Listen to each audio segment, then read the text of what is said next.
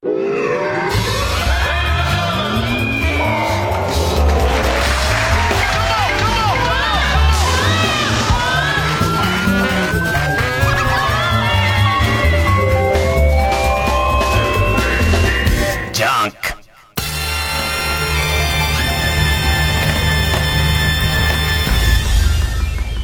週気づいたこと。いけね。あの、ついつい最近さ、仕事のペースが変わっちゃってさ、あの、今ガラスの向こうにいる金子ディレクター。金子ディレクターと、本来は今病気療養中のうちの師匠の円楽がやってる、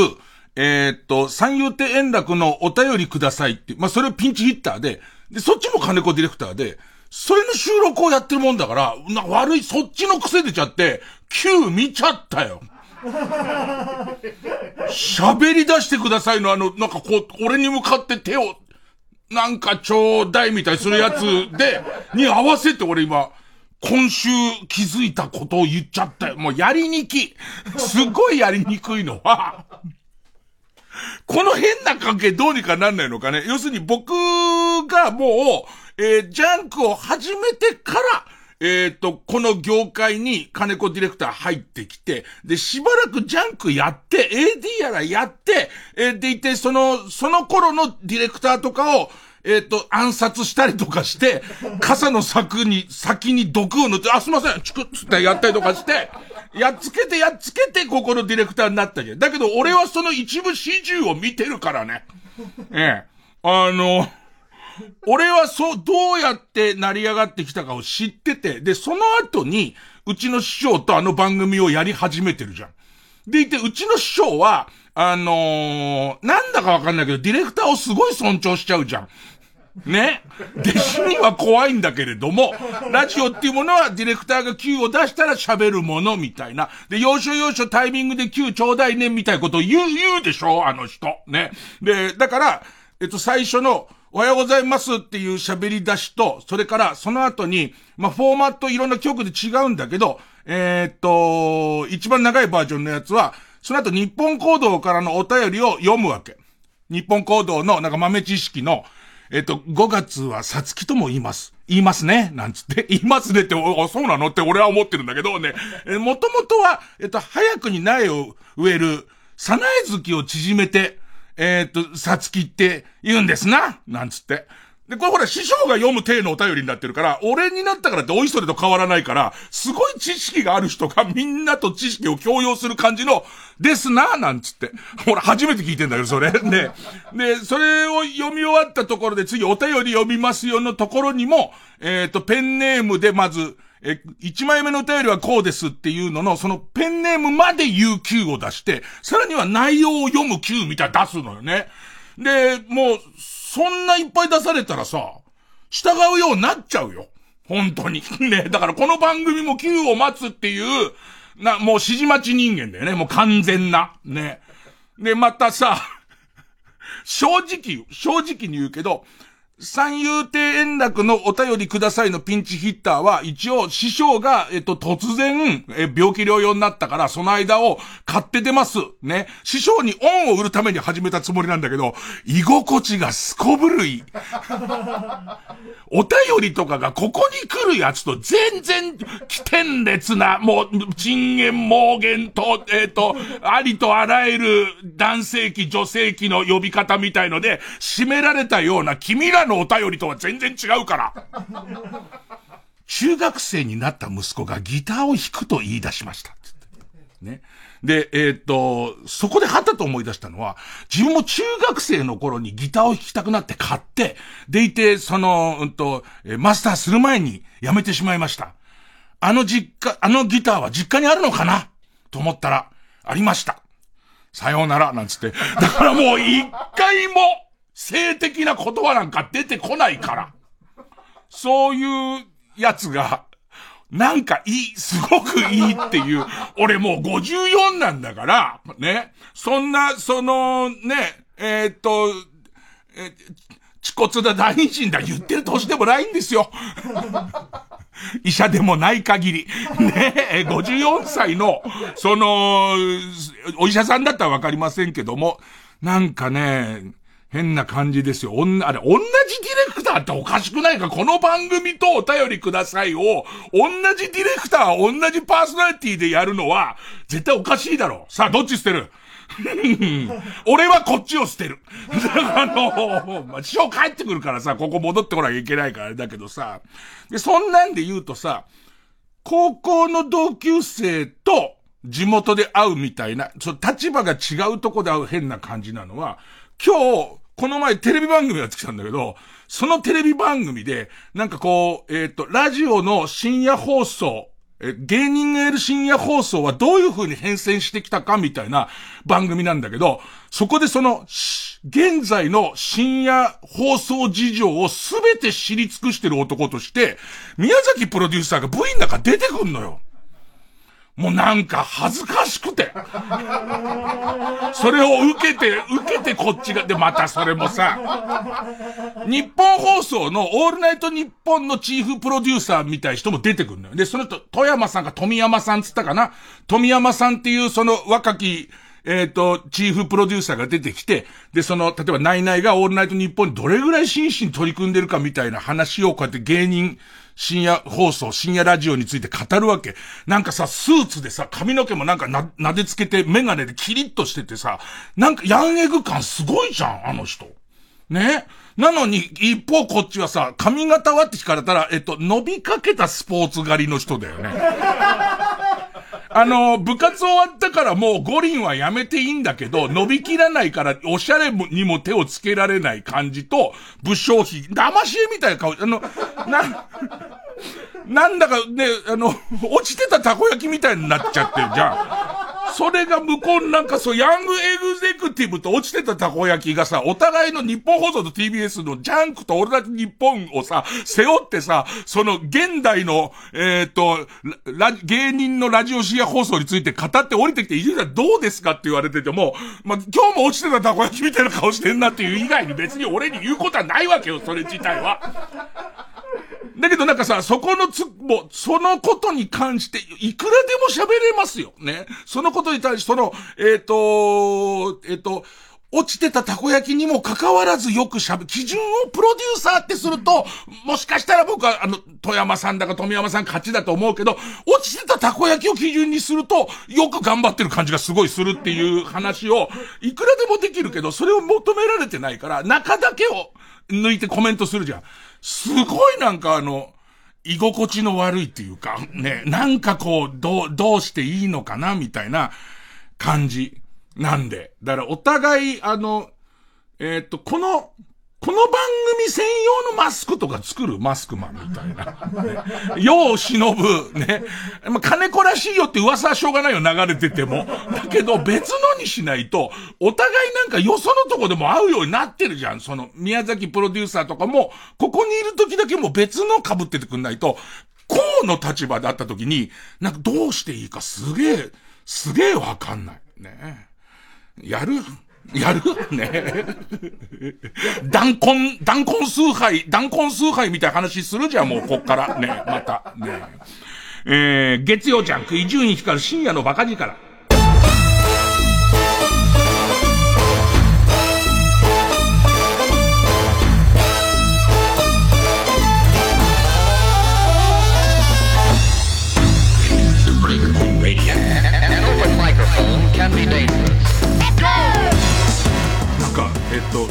そもそも僕が、伊集院さんの番組に関わったのはですね、みたいなことを言ってるわけ。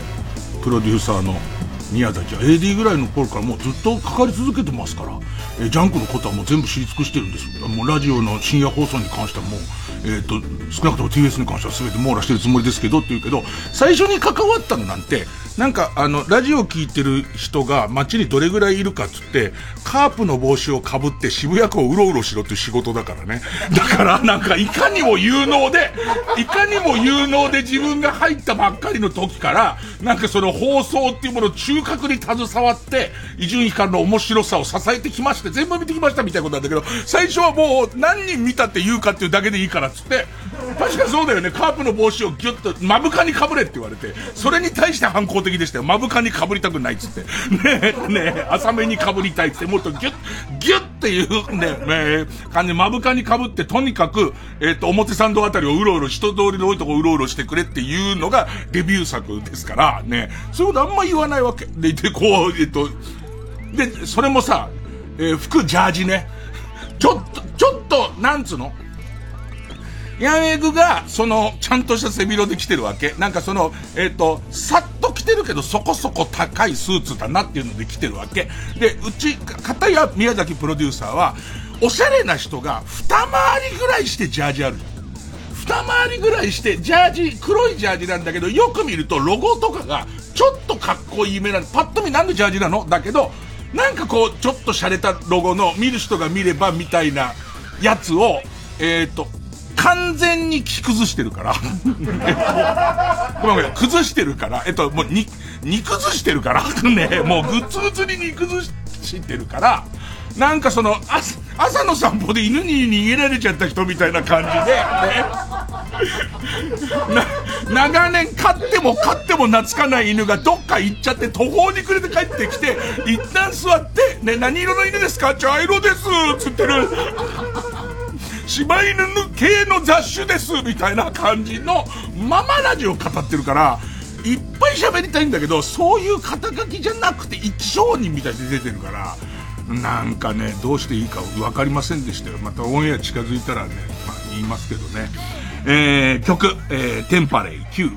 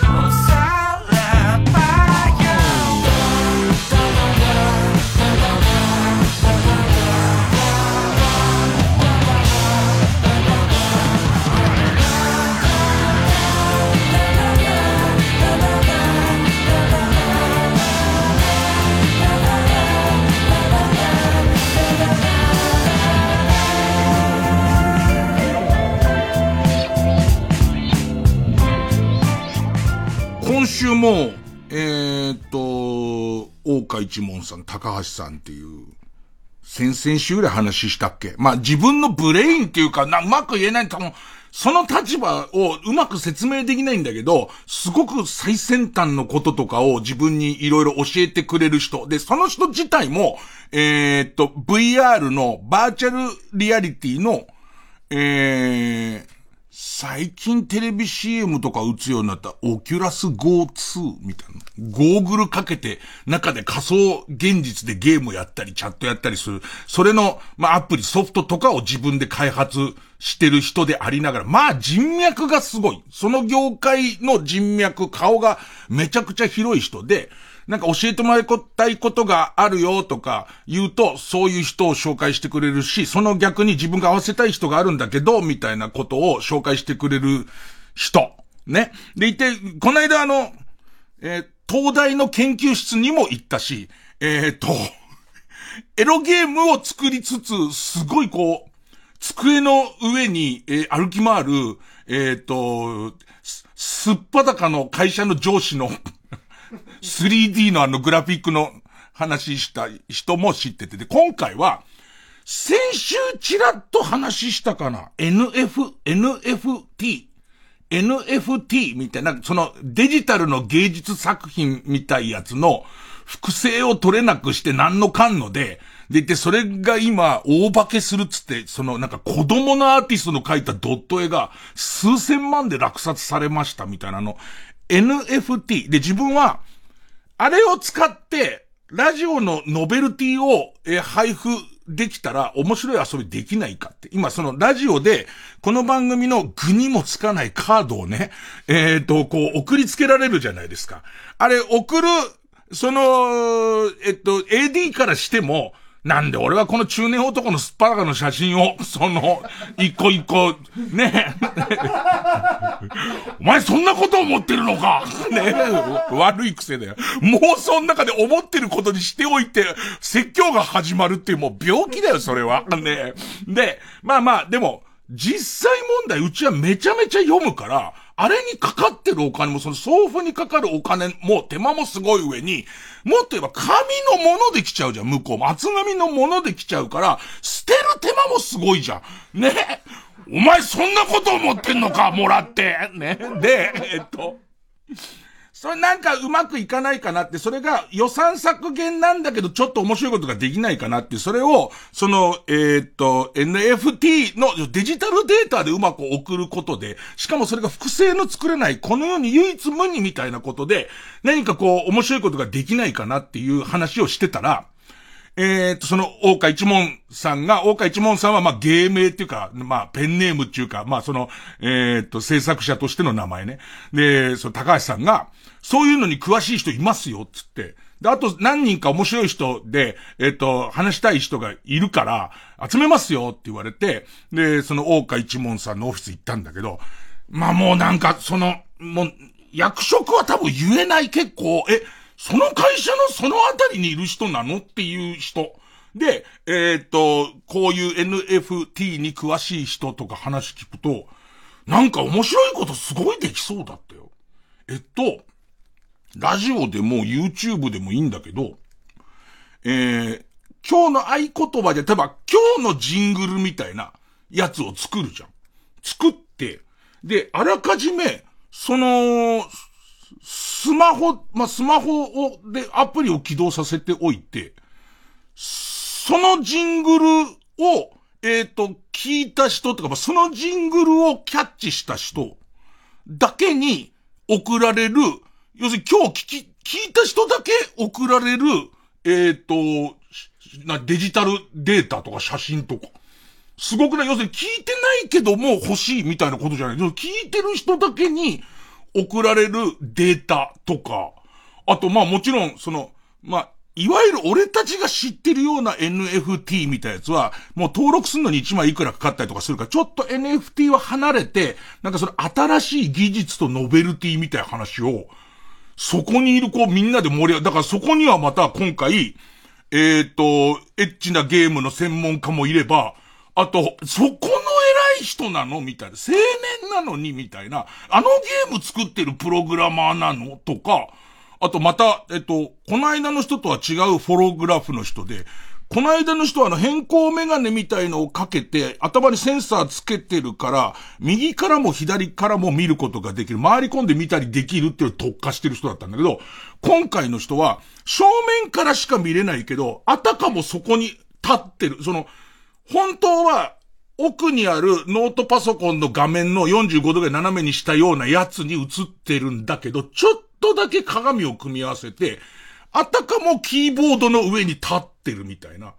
そういう、でもその人ももともと、スターウォーズの第一作を見て、助けてオビアン・ケノビー、あなただけが頼りっていう、あの、レイヤ姫を見て、あれ作れないかっつってそれを作ってる人らしいんだけど、そういう人もいれば、あと、えっと、あ、そ、この日来れなくて今度、今度来ることになったんだけど、えー、っと、ゴー、ゴーグルで見る VR の AV、VR のアダルトビデオの中に俺のすげえ好きなやつがあって、この話本気で恥ずかしかったから下手したらしなかった可能性あるな。えっ、と、これ、大岡一門さんの名誉も傷つけるか？大岡一門さんが、すごい VR の新しい試みがあるんですっていう、VR の話です。VR の新しい試みがあるんです。他にもいろんなものがありますけども、SDGs とかのために動く VR もありますけど、今回は一例としてって言って教えてくれた AV なんだけど、それね、あのね、ゴーグルかけて AV 見るじゃん。そうすると、えっと、カラオケみたいに、下に、こう、字幕が出るの。ね。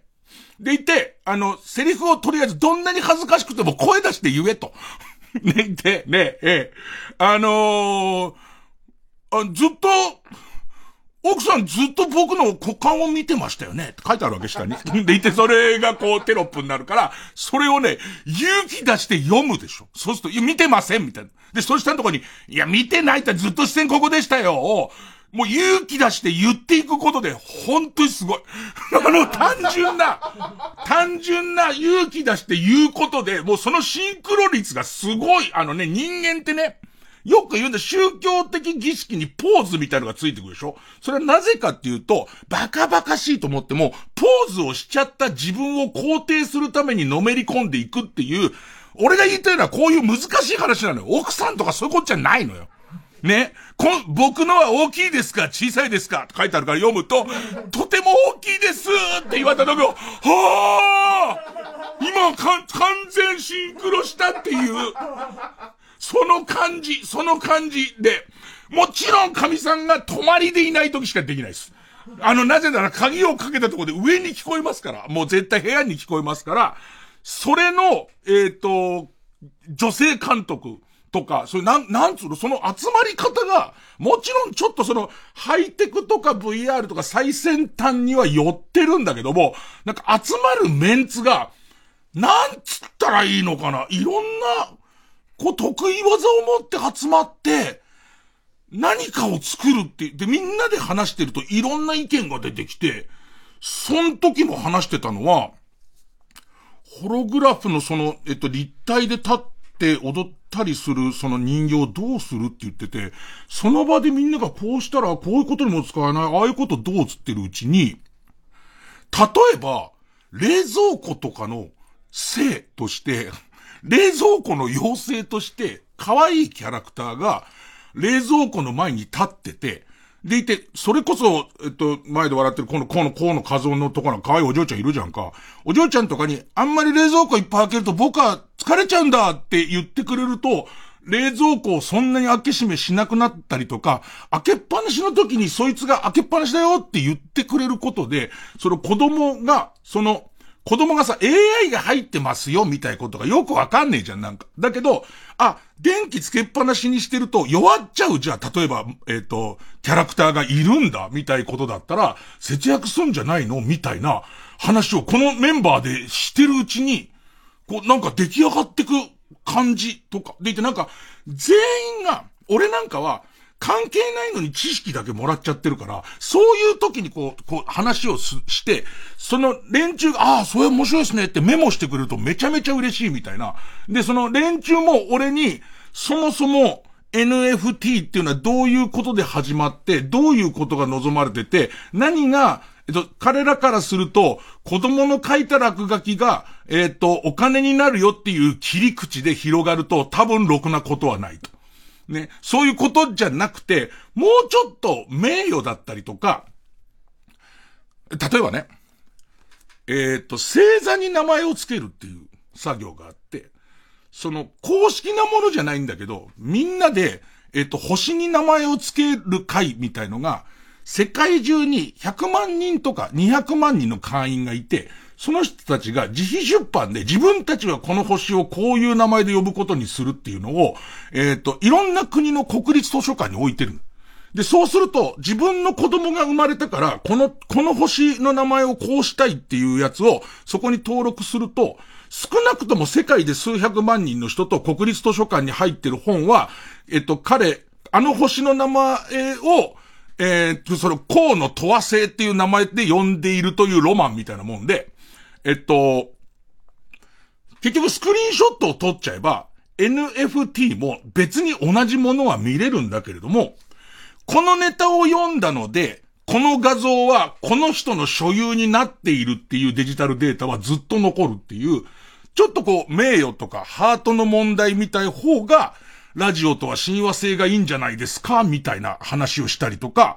あと僕は僕でこの間紹介してもらった、あの、声を出すことでシンクロする AV なんですけど、3回目、5回目とかは、間の間とこに自分でアドリブを入れられるようになるんですよっていう。あれはとてもいいですっていう。あの、一回鳴らしでやった後に、今度次の時には自分の声の表情を変えていくっていうことで、全然、あたかも会話してる感じになりますからっていう、もしくは本当は、言えって言ってるセリフを飛ばして向こうが前のめりに言ったことで僕は何にも言ってませんよって言えるみたいなプレイはよりいいですよっていう、こういうもう、これでやっと対等じゃないですか。意見交換として対等じゃないですか。でもなんかそれが、今、サロンっていう言葉が、ちょっとこっぱずかしいとこ言ってんなって俺はあって、あの、西野くんに前会った時に言ったんだけど、西野くんの使い方じゃないんだよね。西野くんの周りで広まっちゃったサロンっていう言い方を俺は使いたくない。ただ似たことはやりたいんだけども、でもそうはなりたくない。だけど、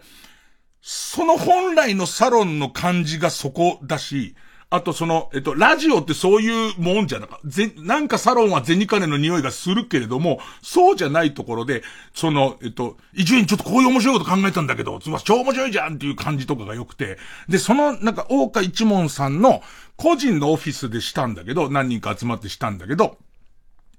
大岡一門さん自体も、その、えー、っと、VR を使ったチャットの感情表現みたいなことで、結構面白いことを考えてて、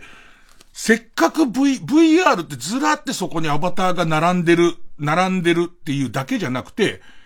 この距離に入ったアバターは、えっ、ー、と、うーと、話しかけたいと思ってるゾーンにいるとか、意見がある人はここに来るとか、で、そういうことで、本来会議室でうろうろ、こう、うろつくことはできないんだけど、なんかその新しい VR 会議ならではの表現みたいのの新しいものをいっぱいは、そこで言って、あ、だったらそれはこう、そのやり方っていうのは、その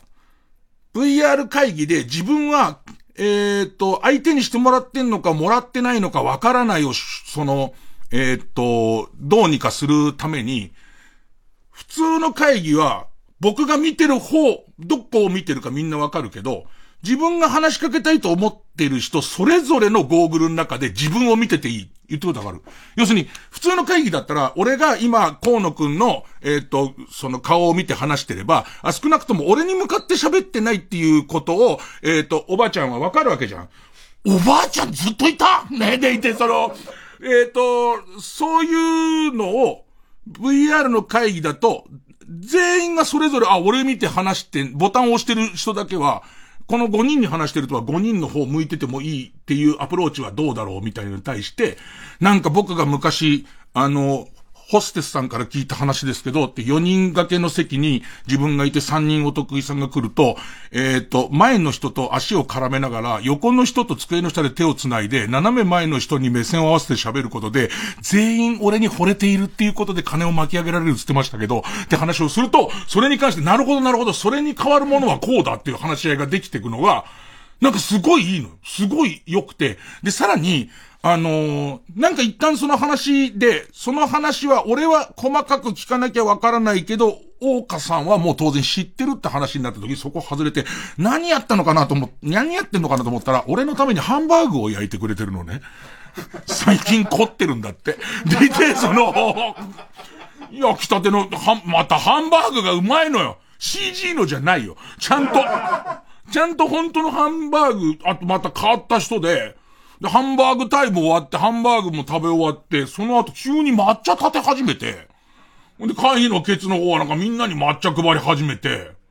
なんか謎の会合で、で、言ってくれた、すごい痺れたのは、立て続けに僕、大川一門さんの話してるじゃないですか。で、それまでは割とまばらにしか会わなくて。で、気づいた時になんかちょっと聞きたいことがあるんだけど、みたいなことで会ってたのが、大川さんもすごくアプローチしてくれるようになったし、僕も頼るようになったんだけど、それが大川さんが、すごいラジオが好きでいてくれる人で、朝のラジオが終わって、おそらく時間は空いたでしょうって。でいて、その時間が空いてる間に僕は次のラジオを楽しみにしてるから、いっぱい僕に、その、僕ができる、その、のは、伊集院さんのインプットを増やしたいから、あの、そういうところを、えっ、ー、と、機会をいっぱい作りたいんです。つって、僕も話して楽しいけどって言ってくれるのね。で、しかも、とにかく僕は、その深夜の番組にネタを書いてくるような面白いネタを書くっていう才能は、何度か送ってんですけど、送ってんのっていう。何度か送ってるけどないと。ね、自分にはないと。ね。なら自分がラジオを面白くすることっていうのは、変な人僕いっぱい知ってますからっていう、変な天才いっぱい知ってますから、それに、あの、あの、会う機会を作るって、もちろん僕も楽しいんでって言って、今なんかね、夜な夜なそんなことを、そんなことをしています。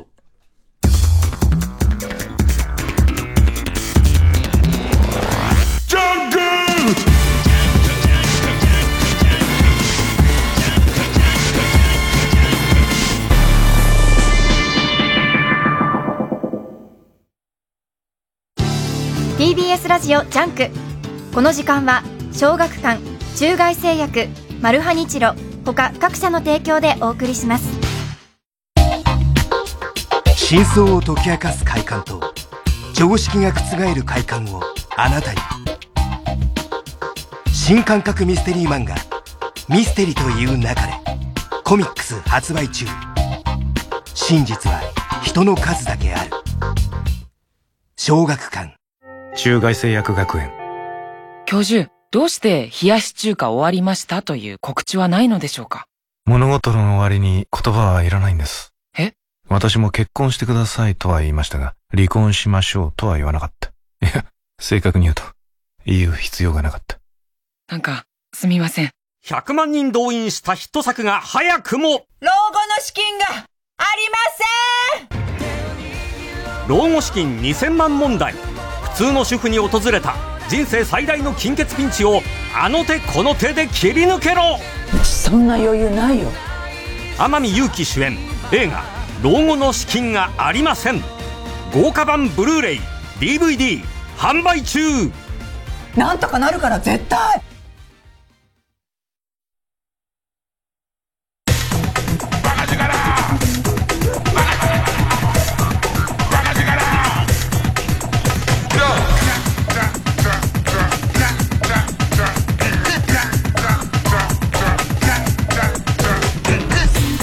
ジャンク一丁院光る深夜のバカ力一人暮らしの人向けだけど、本当にその声を出してみる VR の AV、騙されたと思って、もう喋ってみた方がいい。あの、本当にシンクロしていくからね。あとは今週何ですかね。あ、あのね、例の、えー、まあ、野球野球、えー、っと、佐々木朗希の完全試合を見に行ったっていう話したじゃないですか。でいて、えっと、見に行ってすごく感動したんだけれども、その次の試合に、もしかしたら、えー、えー、最初の試合はオリックス相手で、えー、っと、その一週間後、一週間後の日曜日は、ちょっと打線の調子の悪い日本ハム相手だから、連続完全試合とかあんじゃね？まさかねみたいなことを言って、行かなかった。で、行かなかったことを結構後悔して、次の佐々木は見たいっていう意識がすごいあったんですよ。で、その次が、えー、っと、俺たちが完全試合見たのが10日でいて、えっ、と、8回まで完全やって、9回降りちゃったのが17日。で、これ行ってない。で、えー、24日が京セラドームでオリックスともう一回やりますよ。ここで佐々木が投げますよって。まあ、ローテーションが日曜日だから。まあ、その日曜日、日曜日、日曜日。で、えっと、えー、僕らが行かなかったその17日の段階で井口監督が結構漏らしてたのは、えー、どこかで、佐々木もやっぱり、えっ、と、壊しちゃいけないから、疲れがたまらないように、どこかで、今度交流戦っていうのが5月の終わりぐらいからあるんですけど、交流戦までの間、一回ローテーションを飛ばして、二軍で調整させますっていう話をしてて。で、えっ、と、まあ、僕はその、えー、あわや2試合連続完全試合を見に行かないっていうね。行けるスケジュールなのに行かないみたいな失態があったんで、次の佐々木見たいけど、おそらくこれはその24日のオリックス戦、京セラのオリックス戦をそうするんだろう。休ませるんだろうと思った。ね。でいて、5月1日は、えー、っと、千葉マリン、まあ、昨日か。昨日は、ゴールデンウィークの千葉マリンだから、これは絶対投げるだろうと思って、実は何とかして、こういろいろつてを探して、5月1日のチケット、昨日のチケットを買ったんです。で、結果は24日は投げました。えー、昨日はお休みです。で、それもそう、早々と、ね、ローテーション一回飛ばしますよっていう。だけど、ほらね。で、まあまあ、結局、えー、っと、佐々木朗希投手は出ませんけども、えー、っと、河野和夫くんを誘って、ね、えー、見に行こうよって。俺らプロ野球ファンはさ、佐々木が出る出ないは関係ないじゃないっつって。佐々木が出なくても皆さんご存知のロメロが投げますからっていう。ねえもう、ね今小さい子にどんなピッチャーになりたいって言ったらロメロっていうに決まってるんですよ。ね。ロメロ全く知らない人が、えっ、ー、と、千葉マリン行って、ロメロってカタカナで書いてあるスポーツタオル見たら、四角×四角って何のコマンドなのっていう、その方、このロメロっていうピッチャーが意外に最初そこまでと思わなかったら開幕とは全然点取られないんだよね。めちゃめちゃ点取られなくて、えっ、ー、と、その数字上で言うとパリーグの一番、ピッチャーの一番上にいるみたいなピッチャーで、で、その、ま、ロメロと日ハムの杉浦っていう投げ合いを。あとで、確かに佐々木出なかったんでしょ？伊集院さんっていう。そんな、その、期待して行ったのに佐々木朗希投手出なかったんでがっかりしてんじゃないですか？みたいな、ね、思ってる方いるかもしんないですけど、言っときますけど、昨日は、えー、岩下の新生姜デイですから、な、俺たち佐々木朗希見たことないけど、まあ、の、見れなかったけど、ね、見れなかったけど、あの、岩下の社長見たからね。岩下の社長、まあ、見て、見た、言っとくけど、岩下の社長、ピンクのスーツで髪の毛ピンクに染めてんだよ。言ってくれる分にはいいけども、俺は部下にはなりたくない感じの、あの、まあ、俺入れてくれませんよ、向こうも。岩下の新生姜側も入れて、岩下の新生姜の色で、角のとこが生姜になってる岩鹿っていう鹿見たことある？佐々木朗希はこれからも見ますよ、みんな。だけど、なかなか、えっ、ー、と、千葉マリンスタジアムで、岩下の新生姜の社長と岩鹿を見ることはないですから。で、しかも、あの、なんか、会の間とかにもちょいちょい出てくるんだよね。その、えっ、ー、と、ビジョンとかにも。あとなんか、スピーカーが小さめの音で、言いわしたのって言ってんだよね。それもなんか、ずっと言ってんだよ。もう多分みんな帰りに生姜買っちゃうようになってると思うの。ずーっと言いわしたのってくるんつって。言いわしたのってくるんずーっと言ってんだよな。なんかやってる間、間中。それが見れたことと、で、また、僕は日本ハムファンだから、日本ファンだから、その日その、まさかの、その、パリーグで一番ここまで成績がいいロメロ投手って突然4回か3、5回に乱れて、めちゃめちゃあの、打てないでおなじみの日本ハム打線が爆発して、ガンガン打ち始めたせいで、その日本ハムの猛打爆発で試合が見れちゃってるから、俺はまあ俺で相当いいんだけど、やっぱロッテファンの人からしてみると、まあ、だって多分さ、ゴールデンウィークのチケットだからさ、普通に買ったらさ、佐々木朗希は日曜日でゴールデンウィーク絶対見れるぞって買って、まあ、いいけどね、岩下の新生姜デイと当たったからむしろ、むしろこっちの方がいいよってね、岩下の新生姜の感じっていう、もうあの、もう、今岩下の新生姜か三遊亭行楽か、阿佐ヶ谷姉妹だろあのピンク色は、なんつって、バズなんて大きくなったらな、お前岩下の社員になれよな、うんなんつって、僕お父さん生姜大好き。本当に。うん、の感じには多分子供たちもなってるから、ね。子供そんなに生姜好きじゃないやんね。だからね、まあまあいいんじゃねえの、みたいな。で、ちょっとおかしかったのが、球場行って試合熱中してる時俺ほんと物食べないよね。ちょっと飲み物飲むだけで、ほぼ物を食べないんですよ。で、こう、まあ、割とじっと試合を見てんですけど、その、すごい気になったのが、銀だこだっけ？銀だこ、銀だこの、その、え、その、マリンスタジアム店っていうのが、千葉マリンの中にあって、で、それがさ、えっ、ー、と、ビジョンとか広告に、こう、バンバン出てくるんだけど、えっ、ー、と、ここだけしか売ってない。その、マリンスタジアムでしか売ってない、ブラックカレーたこ焼きって書いてあるの。それがうまそうなんだよね。それがすごいうまそうなんだけど、なんか、その、試合が緊迫してる間には何も食べたくないんだけど、もう得点がバンバン入って、9対0みたいになってきた上に、雨も降ってきたんだよね。で、雨も降ってきて、で、えー、っと、それは見越して俺らレインコート着てたんだけど、ちょっと試合もだれてきたし、日ハムの勝ちも決まったし、ついちゃ、銀、銀だこのブラックカレーたこ焼きっていうのずっと、もう今頭の中はもう、だって打球を追うたびにそれ見えるわけだから。もう、岩下の師匠がか、えっと、ブラックカレーたこ焼き食べたいわけよ。ほいで、河野くんにブラックたこ焼きカレー買ってきてってたらさ、あ、そういうことなんだと思ったら、雨が降ってきてるから、屋根がある球場じゃないから、どんどんスタン、スタンドっていうかこう、その屋根のあるところに入ってくじゃん。売店とかある方入ってくじゃん。その上、ほとんどもう休みの日なんか、ロッテファンだから、ロッテファンの人、その9点も、日ハムに9点も取られてる試合を、目の前で見てたくないんだよね。引っ込んで何やるかというと、全員がブラックカレーたこ焼き買おうと思って並んでんの。だから河野くんが戻ってきて、で、あの時7回か、7回入ったばっかぐらいのとこなんだけど、河野くんが、この分だと試合終わっても買えませんっていうぐらい、みんながたこ焼き並んでて、結局、もう、たこ焼きずら、もうたこい、もうなんだろうね、多分忘れようとしたんだろうね。多分、あの、ロッテファンのお父さんで子供をロッテファンにしたいな、佐々木朗希見せたいなと思ったけれども、1日来たなっていうお父さんは帰り道、たこ焼き美味しかったなっていうことと、岩下の新生姜の社長の髪の毛色美しかったなっていう話だけをして、野球の話をしない日になったと思うんだけど、もう懲りずにまた行きますよ、また。月曜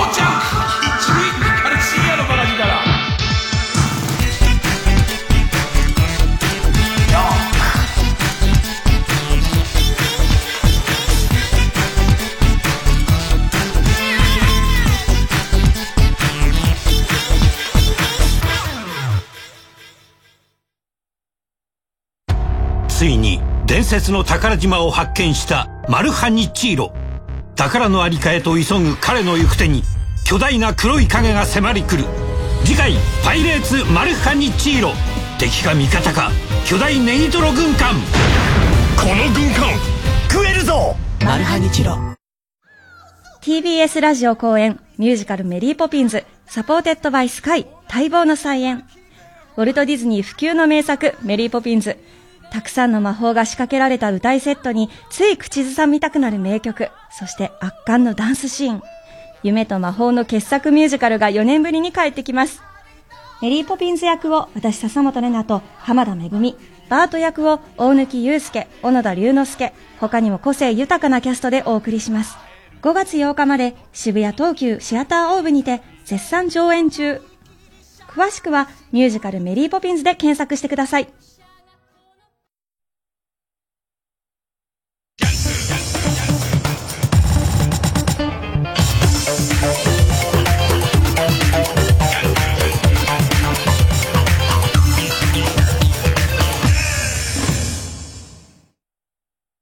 ここで藤川千愛の譲れないをお聞きください。時計の針が戻ろうと固くななもの見つけたよ。君の力になりたいと互いに願う重い絆。たとえゼロに帰ろうともたとえ世界の果てからでも君のもとへと時をかけて一人にしないと約束しよう。この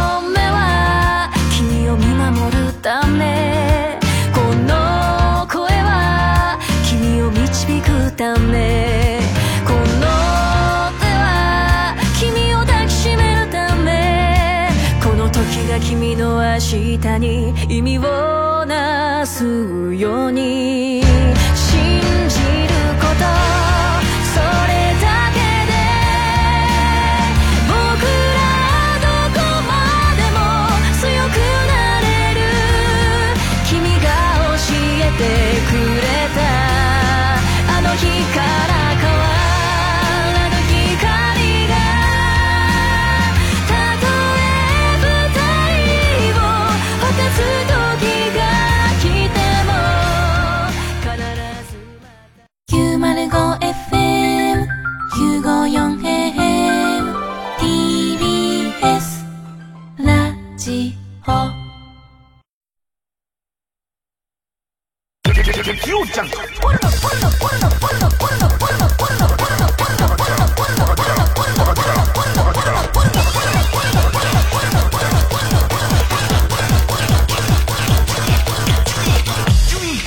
夜のバカ力。教えて、老害さん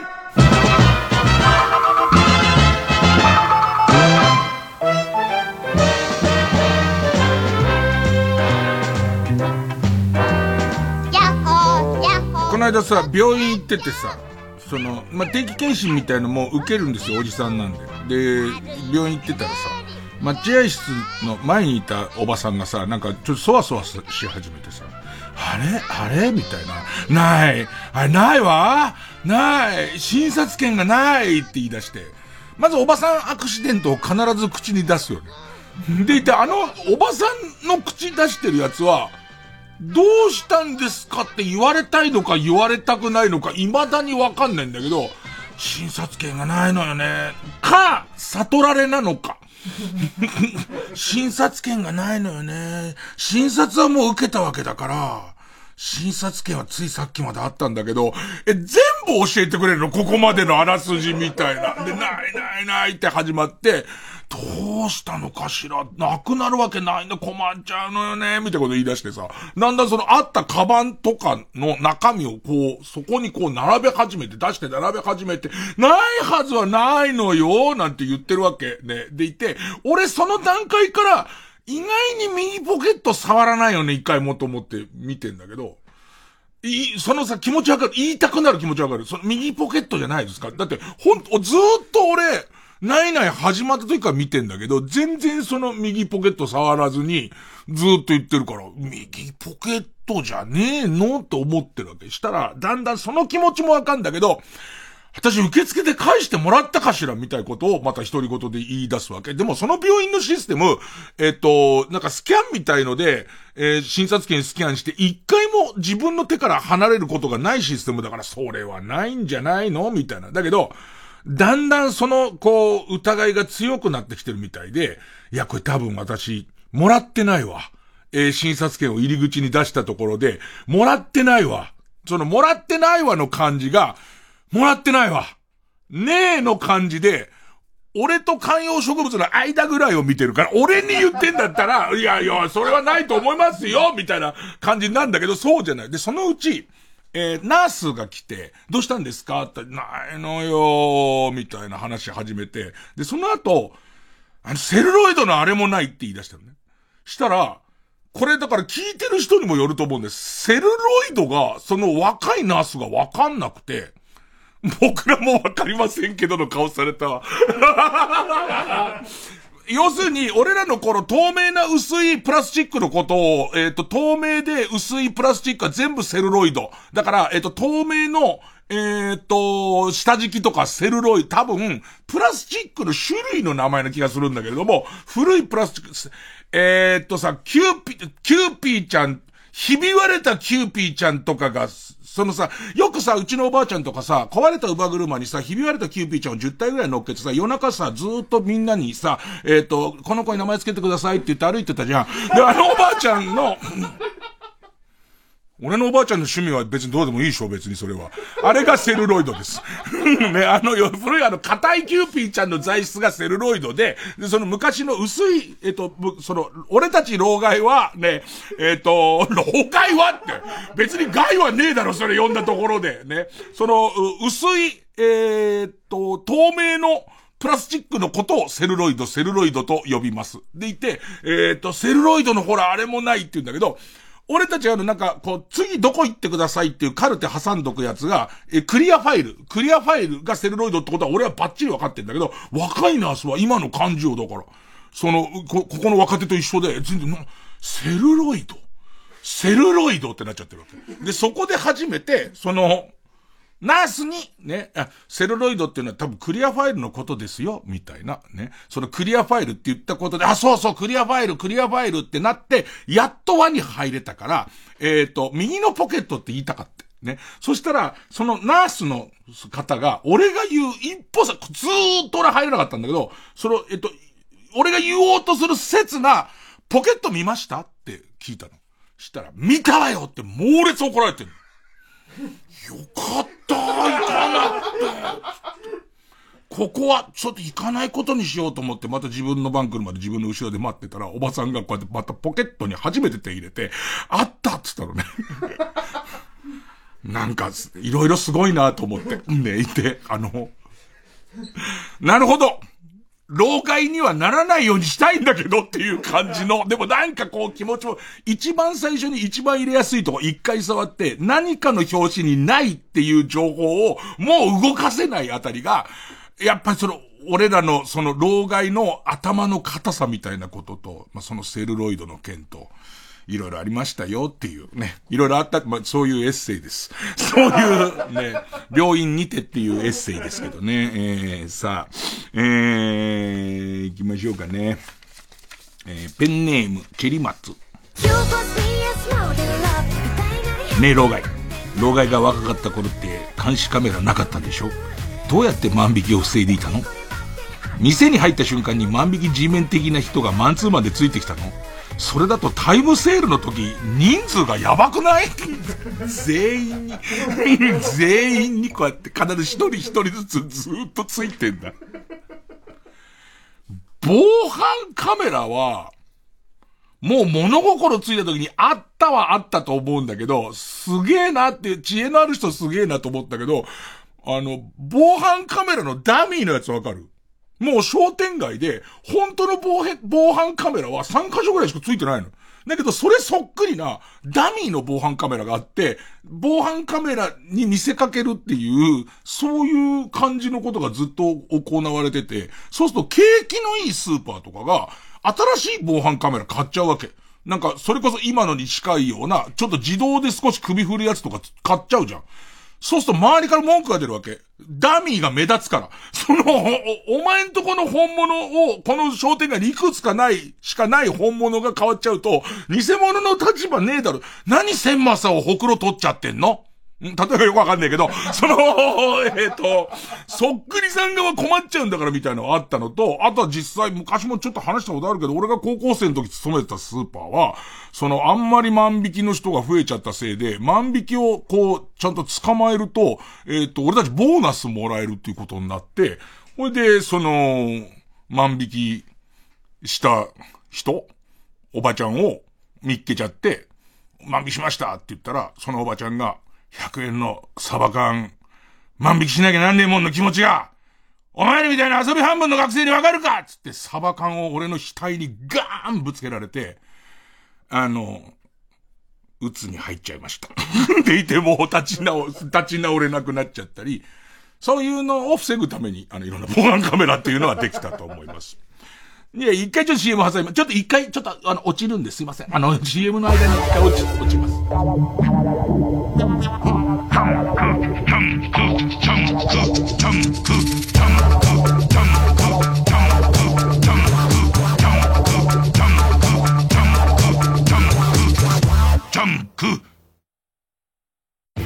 あの大ヒット漫画「流浪に剣心」が360度回転劇場で縦横無尽に走る歌う戦う。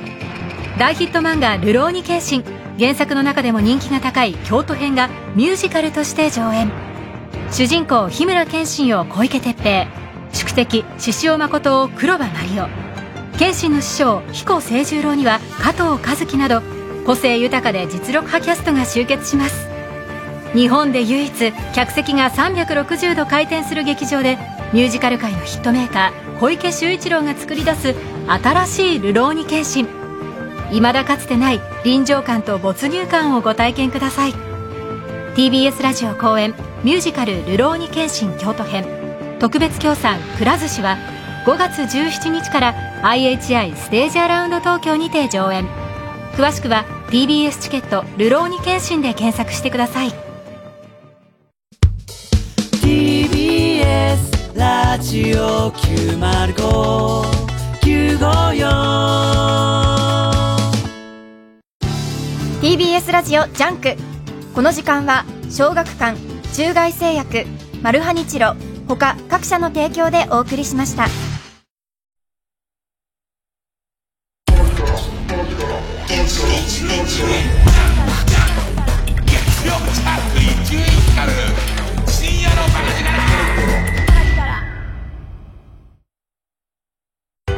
TBS ラジオから正社員中途採用のお知らせです。TBS ラジオはクリエイティビティを持ったアイデアあふれる仲間を募集しています。あなたの経験を音声コンテンツの分野で活かしてみませんか？詳しくは TBS ラジオのホームページをご覧ください。お元気ですか？生島博です。6月3日に映画「太陽とボレロ」が公開されます。解散が決まったアマチュア交響楽団の物語。監督は水谷豊さん。主演は檀れいさんです。この作品の公開を記念して生島博の「おはよう一直線」プレゼンツ。映画「太陽とボレロ」特別試写会を5月17日火曜日の午後6時半から丸の内東映で開催いたします。当日は私と檀れいさんのトークショーもあるんですよ。この試写会に抽選で480名様ご招待いたします。感染症対策もしっかり準備して開催します。お申し込みは TBS ラジオのホームページイベント情報からチェックしてください。TBS の SDGs キャンペーン大使を務めるアナウンサーの国山ハセンです。皆さん SDGs やってますか？SDGs の達成は私たち一人一人の小さな一歩から始まります。マイボトルやマイバッグを使う食べ物を無駄にしない。そういったことはもちろん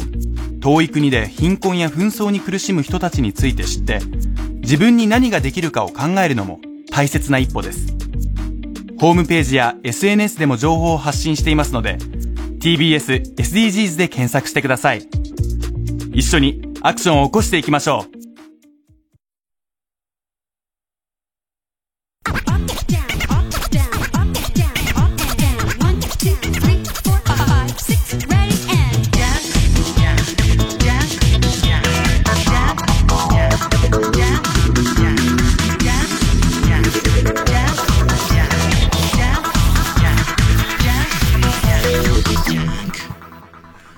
今やさ、そのカメラが一般ドーム型、それこそ360度カメラみたいやつが何箇所か仕掛けてあって視界が全くなくて、AI 解析をして、えっ、と、一回は見逃してあげたけど、みたいな。えっ、と、次その人来た時には、それこそ、コンピューターが、その人の一挙手、一動足つの？を全部撮ってるみたいな。そういう、だってなんかイギリスかなんかのデパートは、もうこういう動きをしてる人は、えっ、と、万引きをするみたいなパターン認識をさせて、いや知らないよそれが人権的にどうなってるか知んないけど、もう洗い出したりとかしてるから、あの時の俺みたいに悲しい思いは。ねえ。いやでも、なんかさ、その時には、やっぱり俺の中にも、ちょっとこう、3000円だったか下手すりゃ5000円もらえるっていうボーナスがあって、5000円ゲットだぜの感じがあったから、うん、本当に、えっ、ー、と、裏で焦げろ吐くぐらい、ねえ、なったね。えー、っと、ペンネームポムポムプリンを一番にしたい。ねえ、老害。老害が若かった頃ってゲームのオンライン対戦とかなかったんでしょうプロゲーマーの人たちはどうやって腕を磨いていたの？スト2で強くなるために、竜と同じく自分より強いやつに会うために旅とかしてたの？これ本当にしてたよね。本当にしてて。えっと、その、スト2が出た頃に、乱入台っていうその二人対戦をするの、するゲームの、向かい側と、その、繋がってて、で、えっと、知らない人がよ、裏から乱入してくるっていうのがあって、で、そのゲームセンターごとに、いや、それこそさ、ファミ通の編集部とかに入ったさ、新宿ジャッキーっていう人とかは、ジャッキーっていうキャラクターを使う、その新宿にいるめちゃめちゃ格闘ゲーム上手い人で、で、そういうこう、二つ名のついてる人が結構いっぱいいて、それを探しに行って見かけると乱入してってそれを倒すみたいなことやってたから、このカルボケは本当つったらちょっと、本当なんだよね。でいて、あいつ倒したぜ伝説みたいなことや、えっ、と、倒したって言われてるけど偽物だったりとか、ファミ通にブンブン丸くんっていて、ブンブン丸くんは多分ザンギエフかなんか使ってジャイアントスイングをブンブン回すから、ブンブン丸くんだったと思うんだよね。そういう、なんかいろんな人がいたから、いや、生地これね、なんかいろんなその強い人がいるっていう、ここのレベル相当高いよっていうゲームセンターに武者修行に行く感じとか、あそこで古典版になったとかは、あったね。それあったと思うよ。ね、あとはですね、えっ、と、言われて気づいたっていうか、えっ、と、ペンネームオーシャン。ねえ、老害。老害が若かった頃のテレビって深夜になると砂嵐が映ってたんでしょどこの砂嵐？サハラ砂漠？ゴビ砂漠？で言われてみれば、今映ってないよね。カラーバーずっと映ってんのかな？いや、俺これ言われて初めて、あれ？砂嵐、なんか、一時期、無電波状態の時に、電波を拾ってない、放送送信されてない、拾ってない状態の時にこれ砂嵐になり、で、ビデオデッキとかで、その状態の時は、ブルーになるっていう、その、テレビ局自体がどうしてるか知らないけど、その無電波状態を勝手にこう、その、えっと、感知して止まったりとかするビデオデッキができた。あたりから砂嵐を見なくなった気がする。今本当に砂嵐ってないの？ないかな？全然なんか自分の中でもなくなったかどうかも全然わかんなくて。だ時報なくなったのも俺気づいてなかったもん。なんか時報はそれデジタルになってからちょっとずれるから、時報はなくなったって言われて、言われて初めて、あ時報ねえって思ったりとか。だかこういうなんか、あの、うっかりなこと言った言えないんだよ、セルロイドのことなんて。セルロイドって言うけどさ、俺マジでマネージャーの栗原ちゃんにさ、石井さんなんでいちいちシャメ、シャメって言うんですか？なんて言われて。言わねえんだ、シャメって、みたいな。真っ赤っかになっちゃってくるね。えー、ということで、えー、まあ、素直に Z 世代気づいたこと書いても、Z 世代って言ってる時点でクソ出せんだと思うんですけど、えー、えー、送ってください。えー、パフュームさよなら。プラスティックだ。さよならプラスティックワールド。Goodbye, プラスティックワールド。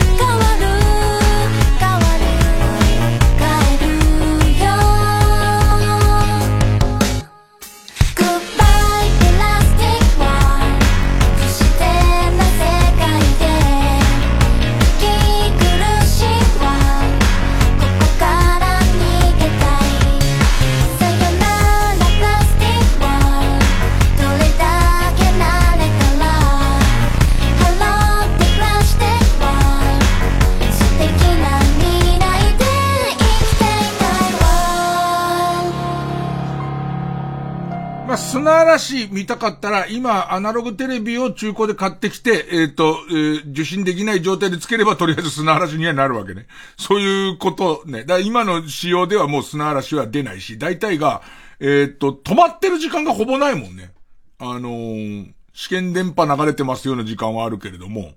そうだよね。こんな時間にと思っても、ポシュレやってたりするもんね。で、今日は、なんとかスペシャルですなんつってるもんね。そういうことみたい。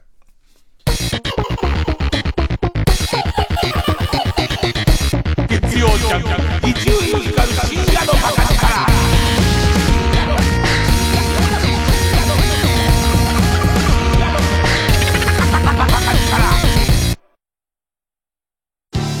TBS ラジオジャンクこの時間は小学館中外製薬マルハニチロ他各社の提供でお送りします闇金牛島君の真鍋昌平最新作これは悪徳弁護士と呼ばれる男が繰り広げるフォートモラルの極限ドラマ。現代日本に救う闇から目をそらすな。九条の滞在コミックス発売中。小学館。いい弁護士は性格が悪い。総合住宅展示場 TBS ハウジングに新会場大田会場がオープン。群馬県太田市内国道122号線沿いイオンモールのすぐそばに最新のモデルハウスが揃いました。TBS ハウジング太田会場。詳しくは TBS ハウジングの公式ページをご覧ください。905FM954AM TBS ラジオ。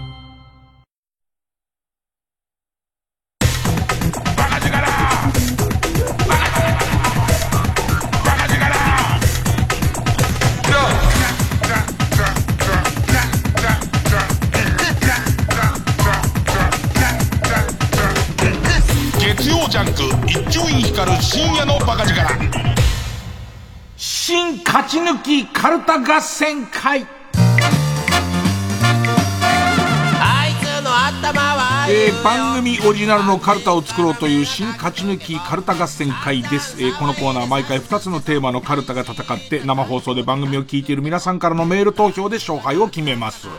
で、えー、対戦するのは前の週に勝ち抜いてきたカルタと、え、現在たくさんのテーマを同時に募集している予選ブロックの中で一番盛り上がっているチャレンジャーのカルタです。え、勝つごとにあ行、家行、作業と進んでいって、負けるとその文字のまま予選ブロックに戻ります。で、和行を勝ち抜ければ、えー、カルタは完成でゴールインです。同じ文字で3連敗すると、テーマは消滅になります。えー、今週の対戦カード、まずは現在勝ち抜き中。えー、目覚ましテレビの今日の占いカウントダウンで、サソリ座が放送できないぐらい、ぶっちぎり1位の時のコメントがテーマの、目覚ましテレビ今日の占いカウントダウン、サソリ座ぶっちぎりの1位カルタ。えー、こちら、ハ行ですね。えー、対する予選ブロックから登場のカルタは、家電や玩具を改造することで企業や町工場がアイデアや技術力を競う。NHKBS プレミアムの番組、魔改造の夜の放送に耐えないバージョンの企画がテーマの、超魔改造の深夜カルタ。えー、間来ましたけど、今週は家業になります。スピンオフ番組みたいのできたんですよ。呼ばれてないです。呼ばれてませんけども、ねえー、えー、じゃあ対戦いきますか。まずはこちらから。目覚ましテレビ今日の占いカウントダウンサソリ座ぶっちぎりの1位カルタ。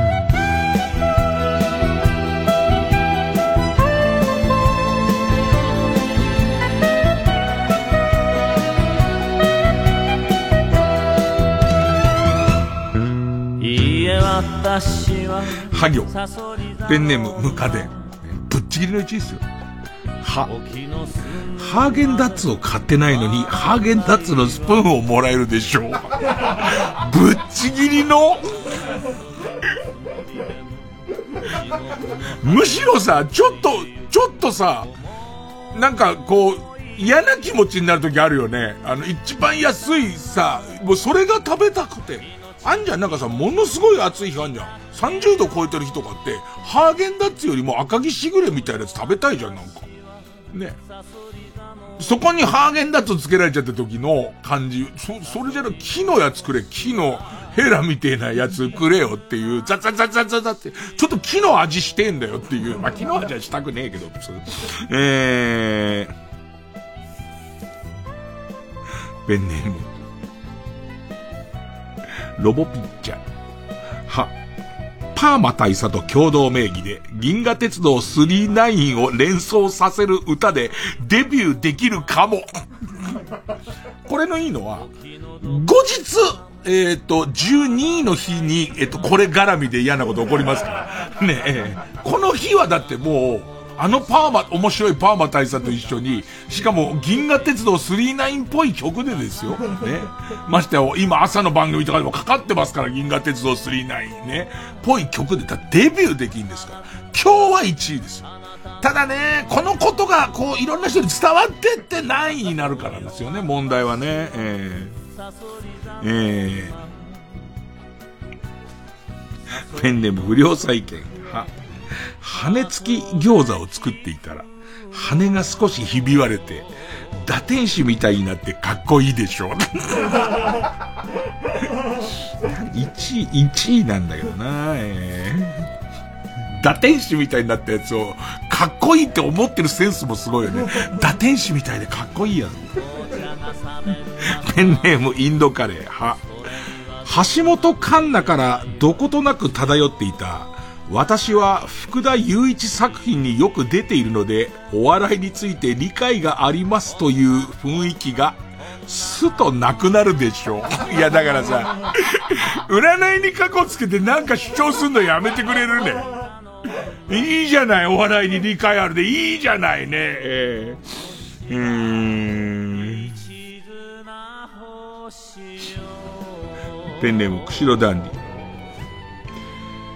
バルンバルンの巨乳に顔を挟まれて窒息死しそうになりますが、目が覚めて夢だと分かり、寝直したら夢の続きが見れるでしょう。なかなかないからね。しかもその、バルンバルンの 正しい表現ですよね。バルンバルンの巨乳ね。うん ペンネームチクビーマン。は、ハイチオルシーを飲んだところ、長年悩んでいた関東方形が見事に感知するでしょう。これは、偶然だと思うよ。効能の、まあ、それにしてもめでたいことだからね。えー、ペンネームソフィーと双子の姉妹。ヒコニャンの顔出しパネル裏でタッチバック中。目覚ましテレビだからね。目覚ましテレビの一、ま、まあ、放送できないぐらいぶっちぎりですからね。ヒコニャンの顔出しパネル裏でタッチバック中、誤って女性に膝かくをしてしまい、二人でヒコニャンパネルごと可愛く倒れてしまうよ、感じ。いやいやいや。何やってんの、こいつ。そのさ、わかんない。ヒコニャンの顔出しパネルの上での、裏でのタッチバックは、ちょっとお聞きしたいんですけど、ヒコニャンから女性は顔を出しているの。ねえねえ、出している。何や、じゃ、じゃあ何やってんの？そもそも。そもそもさ。ね、ただ単にこう壁の裏だと思ってじゃあ始めたんだ、始めたんじゃないもんね。ヒコニャン、なんかその、皆さんにはヒコニャンと思われてますよっていうこともプレー内に入ってますもんね。あと、ドジにも程があるよね。タジバックで膝かっくん完全に入っちゃったんだね。そしたら女の人あんってなって前にバッターって倒れて、てへへへ、1位じゃねえよ、そんなちっとも。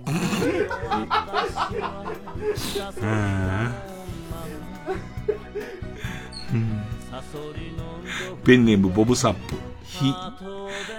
びっくりドンキーのメニュー表かというあなたの例えツッコミが炸裂。あなたの父の仏壇前にいた親戚児童が大爆笑に包まれ、良い四十九日になるでしょう。何仏壇の開け方？なんだろう？びっくりドンキーのメニュー表かみたいなことあるねね。仏壇開けた時か。その開け方がそういう風に見えたのか。大爆笑だった。えー、ペンネーム、極東ベイクライト、火。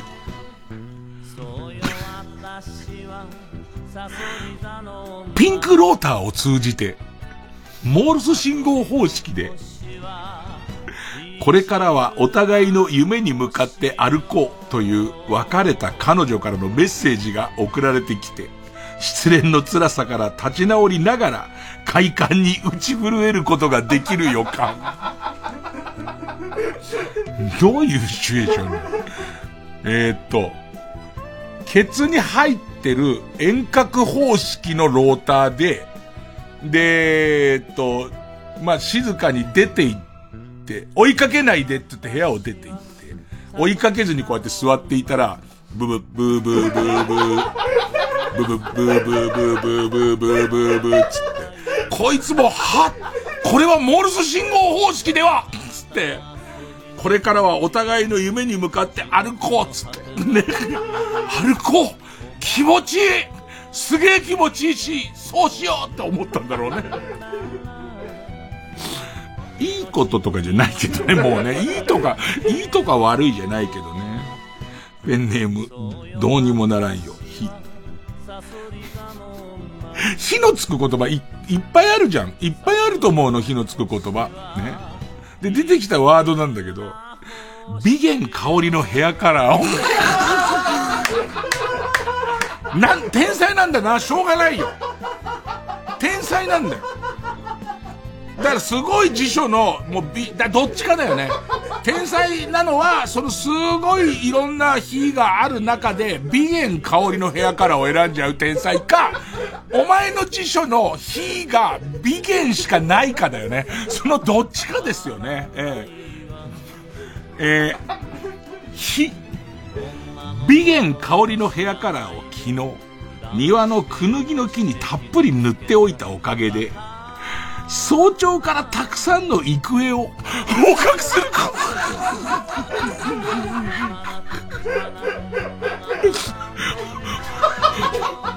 捕獲することができる日。これだけいれば、トールから無事マヨネーズを奪うことができそう。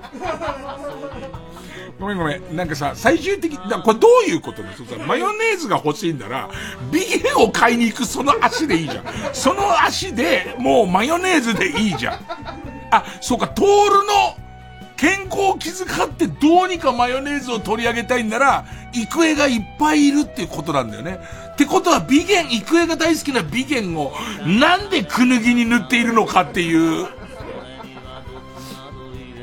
しょうがないよ、もう。そ、もう、天才の領域だから。ペンネーム、ポムポムプリンを一番にしたい。この人も最近よく読まれますね。ふ。ブサイクいじりをされる側だと思い、人を傷つける笑いは許されるのかという議論に参加していたら、参加者から、その意見は、ブサイクいじりをされている側が言うべきことで、無縁な人が言うべきことではないと批判されたので、嬉しい気持ちになるでしょ複雑なやつだな。すごい複雑なやつだな。ん。えー、ペンネム不良債権不。プペルを見ていないことが信者の皆さんにバレそうになるも、命乞いのために言った。いやいや、俺みてえなゴミ人間が、という一言で、なんだ見てんじゃない何これ？何この場面？この場面がもうわかる。みんなで吊るし上げになってんだね。ものすごい勢いでね。で、いやいや、俺みてえなゴミ人間をみんなでそうやってったと、見てんじゃないちょっと逆の洒落た言い回しのやつ？みたいな。うん。勝手に勘違いをされ解放してくれるでしょ。かば焼き三代。ふ。ブランチを見た。と、当てずっぽうで言ってみたら、どんな確率なんだよ。とりあえずなんか店入って、ブランチ見ましたって言ってみるのかよ。ブランチを見たと当てずっぽうで言ってみたら、煮魚定食にトカレフがついてくるし。な、不調なんだね。そういうもう合言葉が決まってたんだね。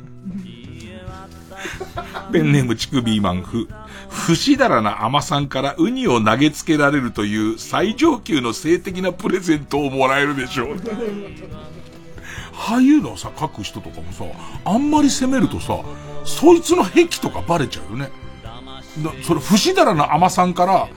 ウニを投げつけられる日ってやって、そいつが、こう、ウキウキしながらそれを、もう、ぶっちぎりの1位のとこに置いたら、それ、い、1位ですか？って感じになるよね。うん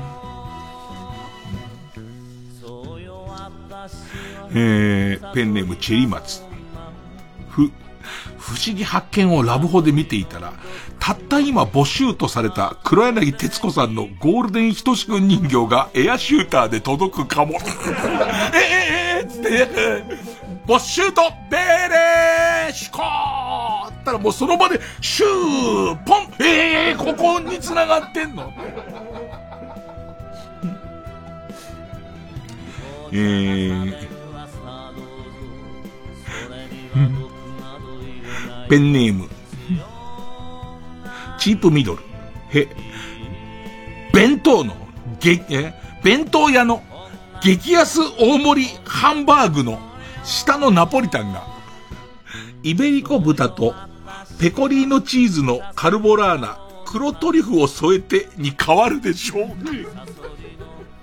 250円弁当250円弁当のね、250円弁当がハンバーグで、えっ、ー、と、300円がビッグハンバーグで、そのビッグハンバーグの下にあるナポリタンが、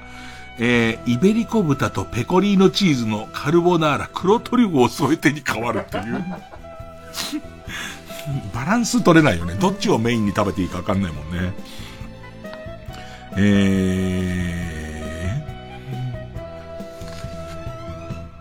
ー、ペンネームピストルチョコ、ほ。本田翼をオンラインゲーム上で、ゲーム上で助けたことで、乳首コリコリ侍さん、どうもありがとうと言ってもらえるでしょう。お前のハンドルネーム。お前のハンドルネーム。乳首コリコリ侍じゃねえ。よくバンされてねえな、お前。最近さ、バン、バンの基準難しいなと思ったのが、河野和夫ちゃんとね、まあ、今日もバカ笑いしてますけど、河野和夫ちゃんと僕で、あの、パワプロ久々始めて、で、パワプロで、えっと、オリジナルチームを作ってお互い配信しようみたいな話してて、で、いいなと思ったら、まあ、えー、一週間後なら一週間後に決戦の日を決めて、それまであの、サクセスモードでいっぱい選手を作っていって、作ってるところは、河野和夫チャンネルで自分のやつをやる。で、俺は俺のチャンネルで自分のやつをやって、お互い、あ、こういう戦力が整ってきてんだっていうのをみんなに見てもらうみたいな、ちょっといろんな企画をしてたんだけど、ずっと今まで河野くんとやってたパワプロの選手の名前つけるやつが、あの、エロダジャレっていう、あの、エロダジャレかどうかもわかんなくなっちゃう。そもそもは河野くんと言ってた、アムロナミエ、アムロナミエをアナルマルミエっていう名前で登録して、それがエロダジャレとし、全員エロダジャレついて作ったんだけど、これが20番っていうか、多分今コナミも書かしてくれないの。その、アナルっていう言葉が不適切表現だから名前つけられないっていうわけ。で、それをなんとかかいくぐっても、今度は YouTube にバンされる可能性があるっていうダブルバンの可能性があるから、ちょっとそこも弱めて。今面白い名前でパワープロの選手作って、お互いでチーム作って戦おうか、みたいな話をちょっとしてて。一応今日俺が作った選手が、えー、ポシュレダクワバタロウっていう名前の えー、なんかそういうもう、もう、賃、賃元期限で選手の名前作ってるんですけど えー、乳首コリコリ侍とか多分ダメだよね、今。本当に厳しいから。なんか誰か言ってたけど、もたいまさこって作ったらダメで、それはパワープロじゃなくて他のゲームで。それ間にタイマーって入ってるからなんでなんでもたいまさこがダメなんだ？もたいまさこエロいから？と思って。ね、だとするとそのゲームの会社の人も随分と随分だなと思ったんだけど、どうやら、その、なんとの、非合法ワードみたいなところにそのタイマーが引っかかってるっぽいみたいな。嫌な世の中だね。えー、えー、ペンネーム BJ サトル。ほ。惚れ薬がようやく完成し、ついに、箸の笑みを振り向かせるチャンス到来っていう。絶対に聞くやつだから。絶対惚れさせることができるから。ついに箸の笑みを振り向かせることができるんです。こんなラッキーな日はないんですよ。えー、ラストペンネフチクビーマンホ。墓石の購入で迷っていると、大自慢ブラザーズバンドが現れて、高価な墓石を建てるより安くても生きてる方が素晴らしいという最高のアドバイスをくれたので、一番安価な墓石を購入することになるでしょう。えー、こんなところですかね。どうかしてますね。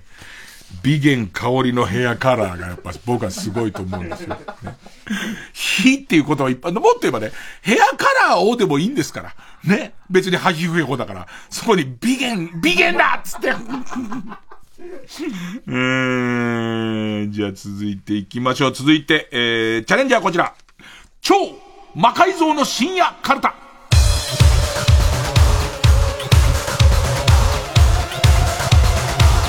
なんか本家のスタッフに伝えたいようなテーマもなくは、なくはないです。えー、家業です。ペンネーム、帯に短し、たすきに流し、チンコ隠すにはちょうどいい。か、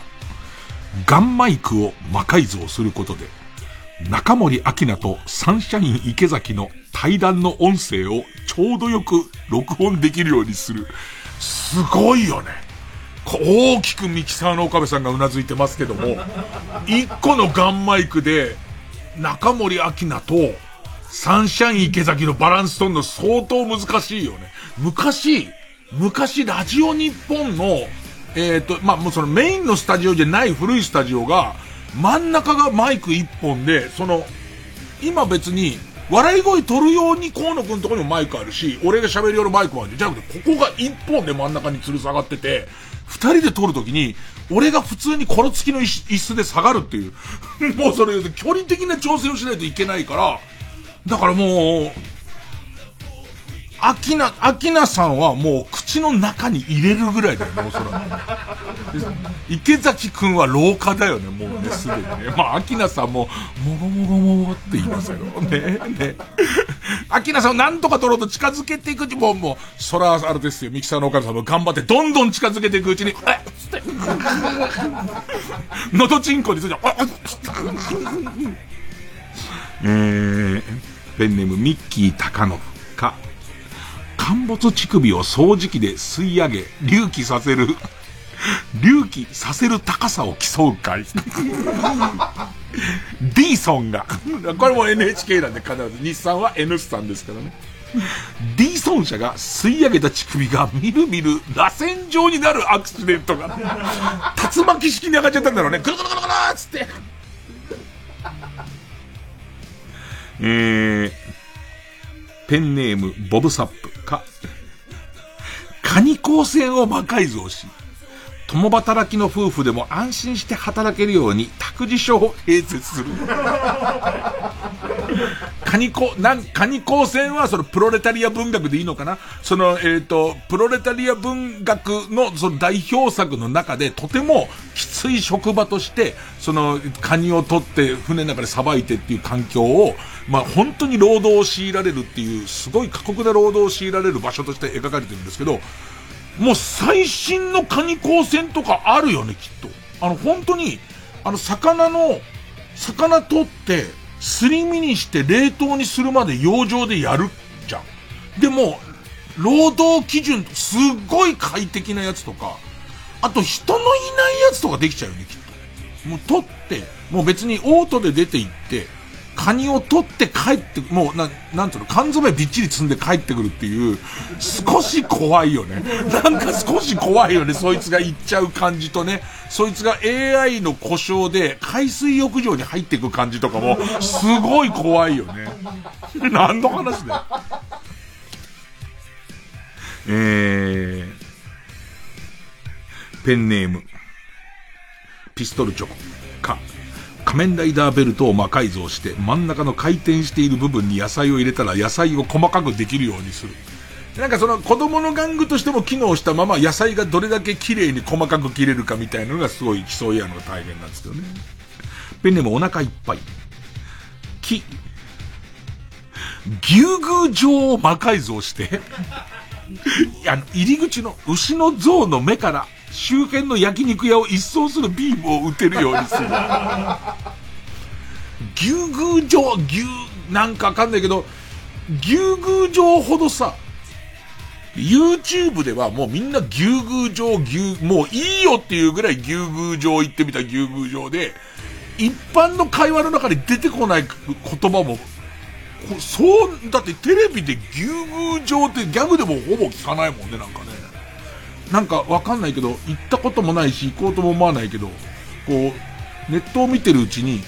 なんか金色の牛の首のやつ、あんだ、みたいの知っちゃってる自分がすごいね。えー、ペンネームモンタ、キ、行虫検査を魔改造して、今も行虫検査ってあのテープなの。バーコード。バーコード肛門のところにピッてその赤い、赤いやつ当てるとわかる。それぐらいにはなってるテープは貼ってない。お前らテープ貼ってないんだ。あの行虫検査のなんかもっとベッタベタのテープがあって、それを肛門のところにペッて貼るわけ。で、それを先生に出すと先生がペロって舐めて、魚虫っつって。俺らの頃は。絶対嘘だよ。老害が嘘つき出すともうどうしようもないのと、あと、Z 世代はそれに対してマジでって顔するからもう、するわけねえだろっていう。あ、だ、今は行虫の検査は何でや、何でやってんの？それは。やってない。行虫の検査自体をやってもう諦めたの、行虫は。諦めたのか、もう行虫が絶滅したのか、どっちかだよね、きっとね。えー、行虫検査を魔改造して、アナルに過去入れたことがあることが全部、あるものが全部わかるようにする。ほら、もうあれだよ。あの、テープだと行虫、要するにテープのやつはこうやってペッて貼ると、そこに行虫の卵とか、行虫の卵の残骸みたいなものがついてるかどうかをおそらく顕微鏡で見るんだけれども、もうもう、おはやお、前らもっとすごいこと見られてんだって。行虫なんて検査してもらってませんよっていう前に、もうアナルに単南電池まで入れたかとかを、まあ今の時代はエネループでしょうけども、その、とかが多分、もうバレてんですよね。えー、ペンネームピストルチョコ、き、吉川工事を魔改造して、栗を蹴り落とす装置に。装置に？吉川さんを、吉川さんを魔改造して、よりビョーンって飛んで、でいってその栗をガサーって蹴るように。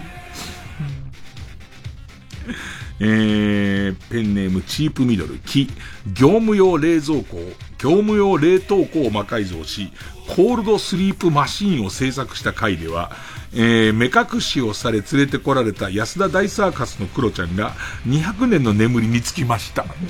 で、野菜も入れなきゃいけないんでね。あの、本来の機能が失われてるとダメだから、冷蔵庫を、えー、コールドスリープマシンにはするんだけれども、上の野菜室だけは美味しく野菜が冷えなきゃダメで、あれが野菜がぬるかったり凍ってたりしちゃダメみたいなルールはありますよ。ペンネーム。ただ今日を生きる。キクラゲを魔改造し、巨大化させて、バットマンの衣装を作る。勝利チームのキクラゲが次回の映画で衣装として正式に採用される。バイオテクノロジーみたいな部門はまだ出てませんけどね。なんか、いずれ出てきたらいいですけどね。バットマンのマントぐらいでかいキクラゲ、ちょっと怖いですけどね。え、ペンネーム、生地に間でシーマ。シーマ。キッザニアを魔改造して地下労働施設を作る。ただし、あくまでキッザニアなので子供たちは楽しくないといけない。労働はさせられてる。すっごい大変な、大変な労働、過酷な労働はされてるし、なんか大きな丸太をみんなで押しながら、えっ、ー、と、何かこう、石臼みたいなものを回したりはするんだけど、すげえその回してる間、いいぞくじけないで、みたいなのになるから、子供はそれすごい楽しいっていうね。えー、ペンネーム、ただ今日を生きる。黒ひげ危機一髪を魔改造して、剣を刺された黒ひげが飛び出す際、その黒ひげを中心とした半径100メートルの中にいる人すべてが飛び上がるほどビリッと来るようにする。俺、黒ひげはあるような気がするんだよね。まあ、その NHK だからどこまでその答えがいけるかわかんないけど、黒ひげを改造して何かをやるは、ありそうだよね。あの、打ち出す力をすっごいことにして、なんかビルの何階まで黒ひげ飛ばすみたいな、やつなくはないね。えー、ペンネーム形状記憶老人、く、クララの車椅子を魔改造して、育児なしと煽ってきたハイジにキャノン砲をお見舞いする。あのさ、ハイジは煽ってはいないんだよね。煽ってはいないのよ。なんかハイジはもうなんか本当に仲良しのお友達が頑張れっていう気持ちでやってるわけで、煽ってないんですよね。育児なしって言った途端に、後ろからガウンガウンってガンキャノンみたいな感じで、もうそのキャノン砲が出て、ドゥーッって。それもすごい凝ってるから、その時に車椅子にロックがかかったり、後ろにつんのめんないように棒が出たりすることで、その、えっと、キャノン砲が出る、その反動に耐えるみたいな、ちょ、その辺は安野さんとかに演出考えてもらって、上手にそこやってほしいよね。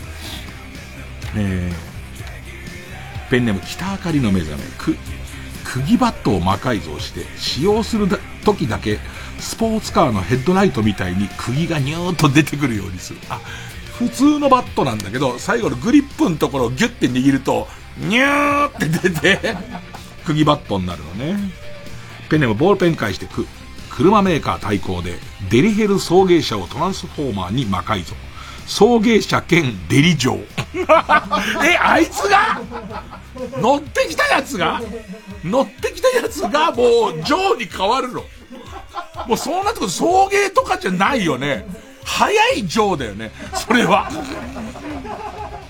うん。えー、送迎車兼デリ城のハイブリッドカーを作る。エアバッグからマットと、ウィンドウウォッシャー液の代わりにローションが出るよって書いてある。えー、ペンネーム、台湾の筒香、ケ、ケントデリカットのメガネを魔改造して、メガネを動かさないでも目の大きさが変えられるようにできますかね。すぐできる。すぐできるよ、そんな。えー、ペンネーム北あかりの目覚め、ケ、軽装のバスマットを魔改造して、吸水性能を限界突破させたところ、風呂上がりに乗った昭栄が一瞬でミイラになりました。昭栄は結構ありそう、油分、水分ありそうだけどね、それがキューっていっちゃったからね。僕は純粋。ケ、ケルヒャーを魔改造して山崎パンのトラックに映ってる子供をのっぺらぼうに別にしなくていい。しなくていいですからね。ねえ。ペンネームケイちゃん子。ゴーゴーカレーを魔改造して看板のゴリラが死ぬほど辛くする。ゴーゴーカレー確かに看板のゴリラなんか意味があるんだろうけどね、由来聞きあるんだろうね。えー、ラスト、ペンネーム北あかりの目覚め。子。コインで動くパンダの乗り物を各社魔改造して、デパートの屋上遊園地から地上に着くまでのタイムを競う。俺これもある気がする。あの、規定のパンダを、なんかこう、本当に車メーカーとかが改造して、パンダとして楽しいんだけど、次何するみたいなやつ。なんかこう、多分相当ひねってくると思うんだよね。戦うとどれが一番強いみたいな。あの、パンダカー相撲とか見たいよね。早いはつまんないよ。もう、もともと動くもんだから、パンダカー相撲すげえ、あのさ、パンダに、えっ、ー、と、盾と釘バット持って乗って戦うっていう ね、あのパン、パンダの、すごい高高性能なやつで。さあ、ちょっとジャンルが違う分、いい戦いだったかなと思うんですが、えー、リスナー投票で勝ち残るカルタを決めます。勝ったと思うカルタが、目覚ましテレビ今日の占いカウントダウン、サソリ座ぶっちぎりの1位カルタなら、メールの件名にひらがなでサソリ。超魔改造の深夜カルタならメールの件名に漢字で魔改造と書いてください。えー、そして、え、メールの本文に住所、氏名、年齢、電話番号を書いて、これからかかる曲の間に送ってください。投票は1人1回です。抽選で3名様にバカ力カードプレゼントです。メールアドレス、baka.tbs.co.jp、baka.tbs.co.jp です。じゃあその曲は、崎山宗志さんで、あ、ソング、受付開始。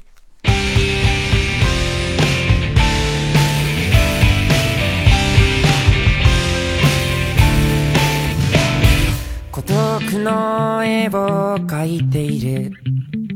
散々に塗りたくっている。色が足りなくなって。どうしたらいいかわからなくなる。悪魔の目ば緑色何かに羽を欲しがる。天使の目ば何色知っちゃいけない。連れてかれるから。恋か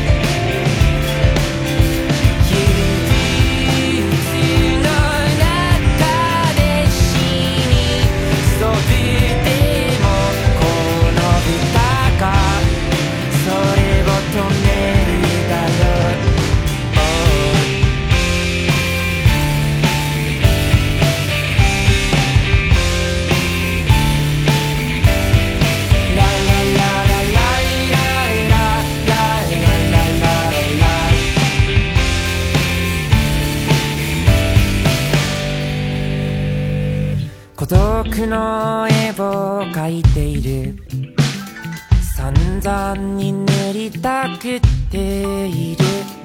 かゆいしには収まらず。体や部屋の壁に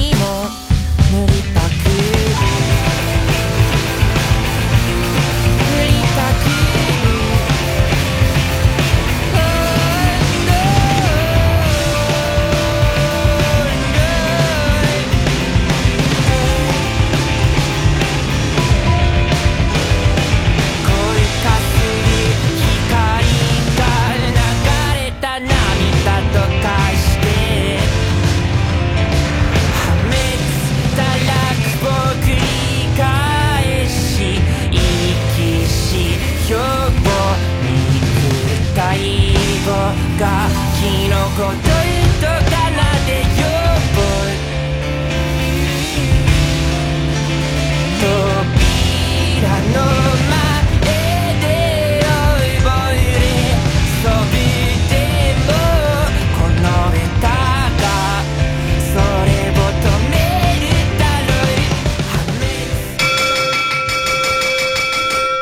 さあ、投票はそこまでです。えー、結果です。えー、目覚ましテレビ今日の占いカウントダウンサソリ座ぶっちぎりの1位カルタ432票。超魔改造の深夜カルタ385票。勝ったのは目覚ましテレビ今日の占いカウントダウンサソリ座ぶっちぎりの1位カルタ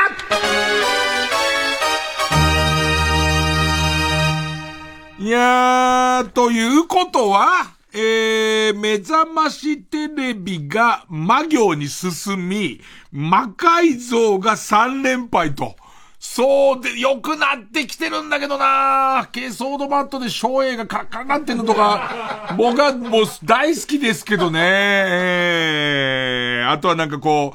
う、えー、パンダとか黒ひげとか、こう次のね、課題みたいなものも見えてきたんですが、3連敗となりましたので、今週で終了です。えー、ということで、えー目覚ましテレビの魔行にチャレンジするのはこちら。令和スポーツアップデートカルタ。さあ、いろんなものがアップデートしていく中、令和のスポーツ、ありとあらゆるスポーツのルールに手を加えていきましょう。ということで、えー、っと、まだ勝ってはいないのね、デビューはしたけど。えー、あ行。えー、ペンネーム、釧路ダンディ。い、石を滑らせた後、カーリングで、ヤップヤップヤップヤップに紛れて、誰にも気づかれずに、おっぱいということができたら、おっぱい型のストーンが1個追加でもらえる。言ってますか？なんつって。で、で、ちょっとこう、ゆっくり、スローで。おっぱい。おっぱいですねおっぱいですねつって。ねえ。えー、ペンネームオーシャン。い、池ポチャした際には、丸三工業に依頼して、池の水を全部抜いてショットしてもいい。なおかつ、噛みつきガメの捕獲数に応じてスコアも少なくなる。ああ、新ルールね。死ぬすごい勢いでゴルフ場の池の水をこう抜いていくっていうね。えー、どんなスポーツでもいいんで、えっ、ー、と、新たなルールを考えて足してください。えー、次回は目覚ましテレビ今日の占いカウントダウン。サソリ座ぶっちぎりの1位カルタ。楽しいんだろうな、この、えっ、ー、と、これだけネタ書ける人だと、マミムメモのそれぞれに、あ、いいのあったって発掘するのすげえ楽しいんだろうな。えー、魔行バーサス、令和スポーツアップデートカルタ、あ行の対戦です。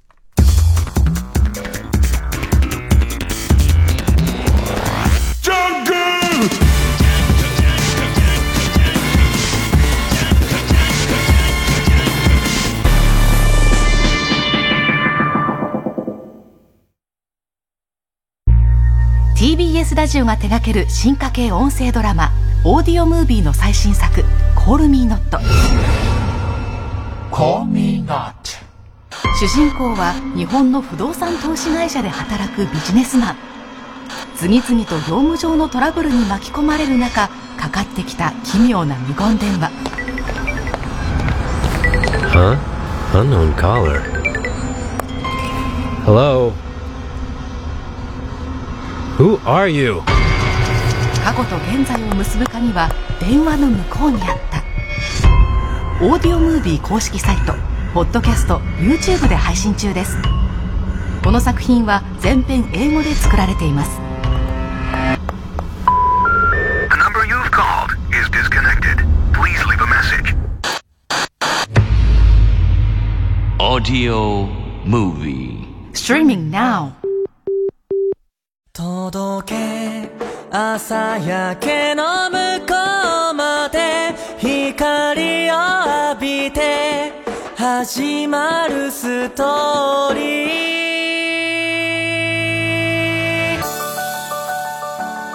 ここでザ・スーパーフルーツの「僕らの夜明け」をお聴きください。遊び疲れて自販機に転がる缶ジュース。くだらない話で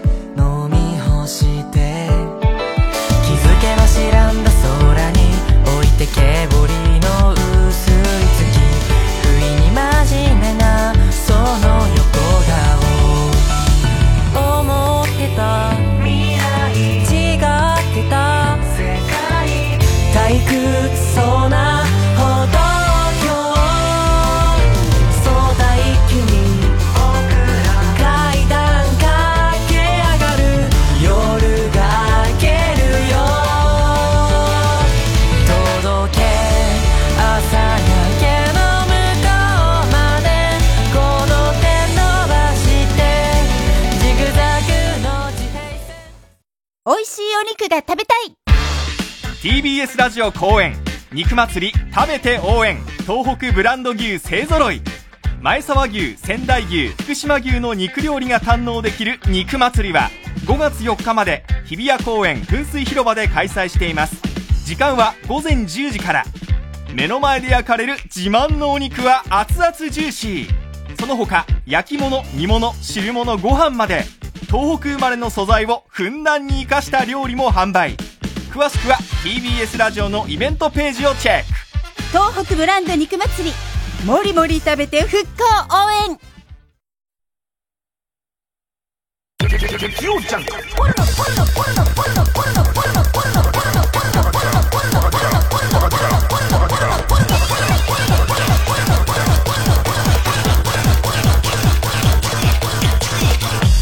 る深夜のバカ力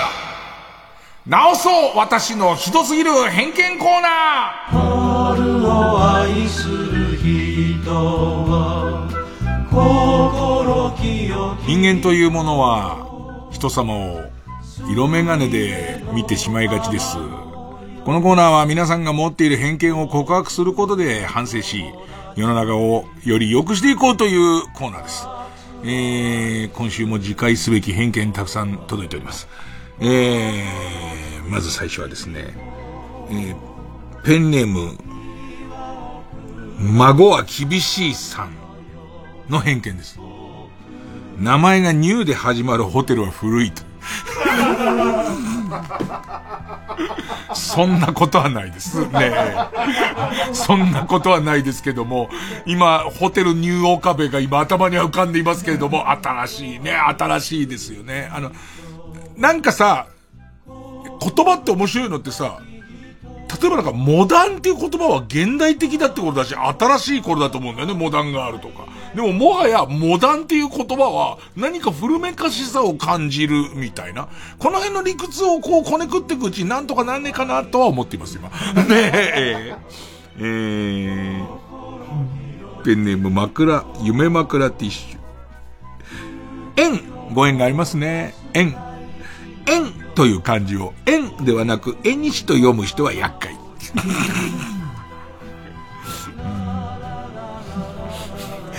こういう人が一番怒りそうじゃん。なんか、ねなんかこう、だから、僕は全然思わないです。ねえ、ペンネーム豆腐小僧。古本屋でビジネス本を買うやつは人望がない。でもちょっといい、いい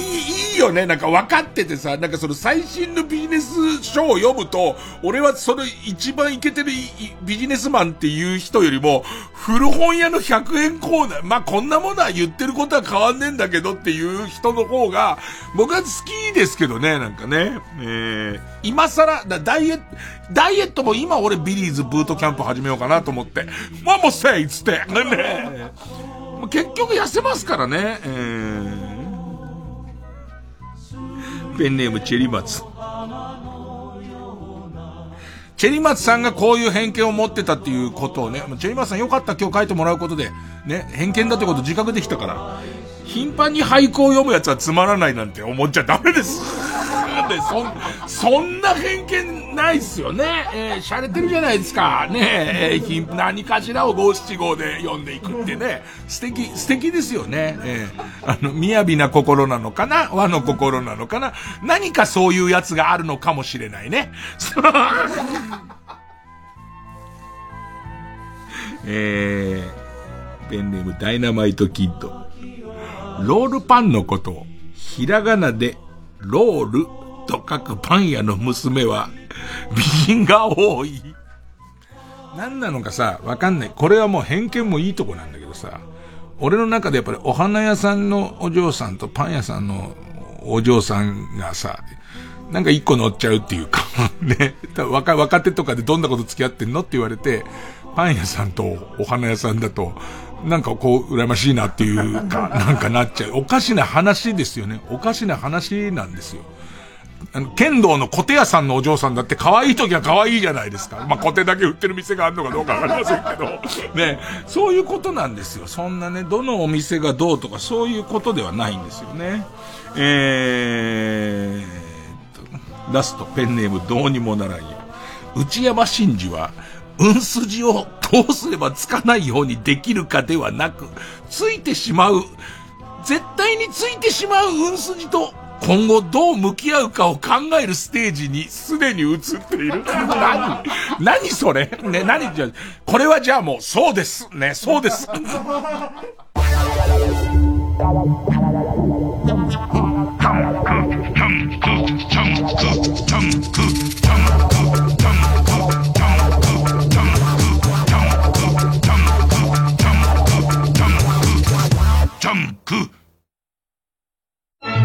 TBS ラジオ公演コンサートイマジンが送る恒例のイマジン七夕コンサート。7月7日木曜日東京赤坂サントリーホールで開催。コウモリ序曲グラナダジェルソミーナ夜空のトランペットほか人気曲が盛りだくさん。オーケストラと実力派ソリストたちの熱演にご期待ください。チケットは各プレイガイドで販売中。詳しくはイマジンチケットセンター03-3235-3777 03-3235-3777または TBS ラジオのホームページイベント情報まで。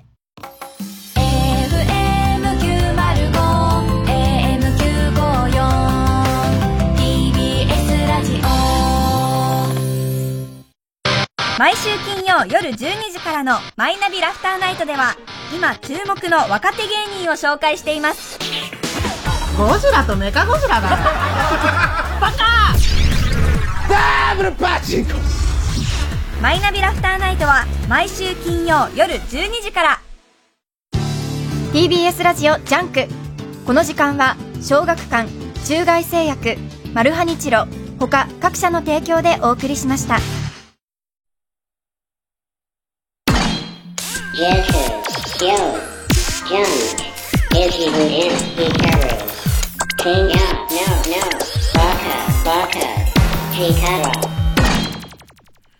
えー、じゃあ最後の時間、エンディングで、えー、っと、小耳にねじ込め言っておきますかね。えペンネームエッグボードさん。辻のぞみさんが新居への引っ越しを機にご自身の YouTube チャンネルでルームツアー、えー、ルームツアー動画を公開したんですが、新しくできたお家こんなですよ。3階建て、吹き抜けのある広々としたリビング、リビングより広いというバルコニー、子供たちのためのプライベートダンススタジオなど、セレブ感満載の新居を見せつけていく様が、今まで、やいの、やいの言ってきた連中に、勝利の紙を突きつけてるよ。わあ、すごいね。そういうことだよね。皆さんいろいろいただきましたけれども、えっと、そういったものも数に含めて私、えー、ブログの方、お、おぜでを頂戴いたしまして、結果このような幸せのアイノスが出来上がっております。ありがとうございました的な、ね。えー、っと、それからですね、えっと、ペンネーム唐揚げキャラバンさんほか、日曜日に E テレでやっている NHK 杯テレビ将棋トーナメントの進化がすごいですよ。えー、従来は盤面、ね、今どうなってるっていうね、あの映像だけだったのに、今の中継画面では AI が予想する次の一手が、え、常時3パターン表示されていたり、えー、その AI が計算した今どっちが有利とコンピューターは見るかのバーがあると。で、そうすると、AI が考えなかったら手が出た時にそのバーが動くみたいなことで、将棋を知らなくてもわかるみたい。今 NHK すごくて朝のニュースにさりげなく、このニュースは AI が読んでますって書いてあるのとかあるんだよ。す、すごいだろ？で、今日の放送も全部 AI がやってるからね。卑猥な、卑猥な、卑猥な AI が。TBS ラジオの情報をお伝えしているフリーマガジン音日和4、5月号のお知らせです表紙はなんと漫画家の浦沢直樹さんが担当中面にはこの春から始まった新番組「パンサー向井のフラット」パーソナリティのパンサー向井聡さんのインタビューや井上貴博土曜日のあパーソナリティの井上貴博アナウンサーのインタビューなどを掲載しています。ぜひお手に取ってご覧ください。ご希望の方は郵送料120円分の切手を同封の上郵便番号107-8066音日より4、5月号係までお申し込みください。TBS ラジオ 90.5MHz 総合住宅展示場 TBS ハウジング大田会場。群馬県大田市内イオンモールのすぐそば。最新モデルハウスで営業中。3時です。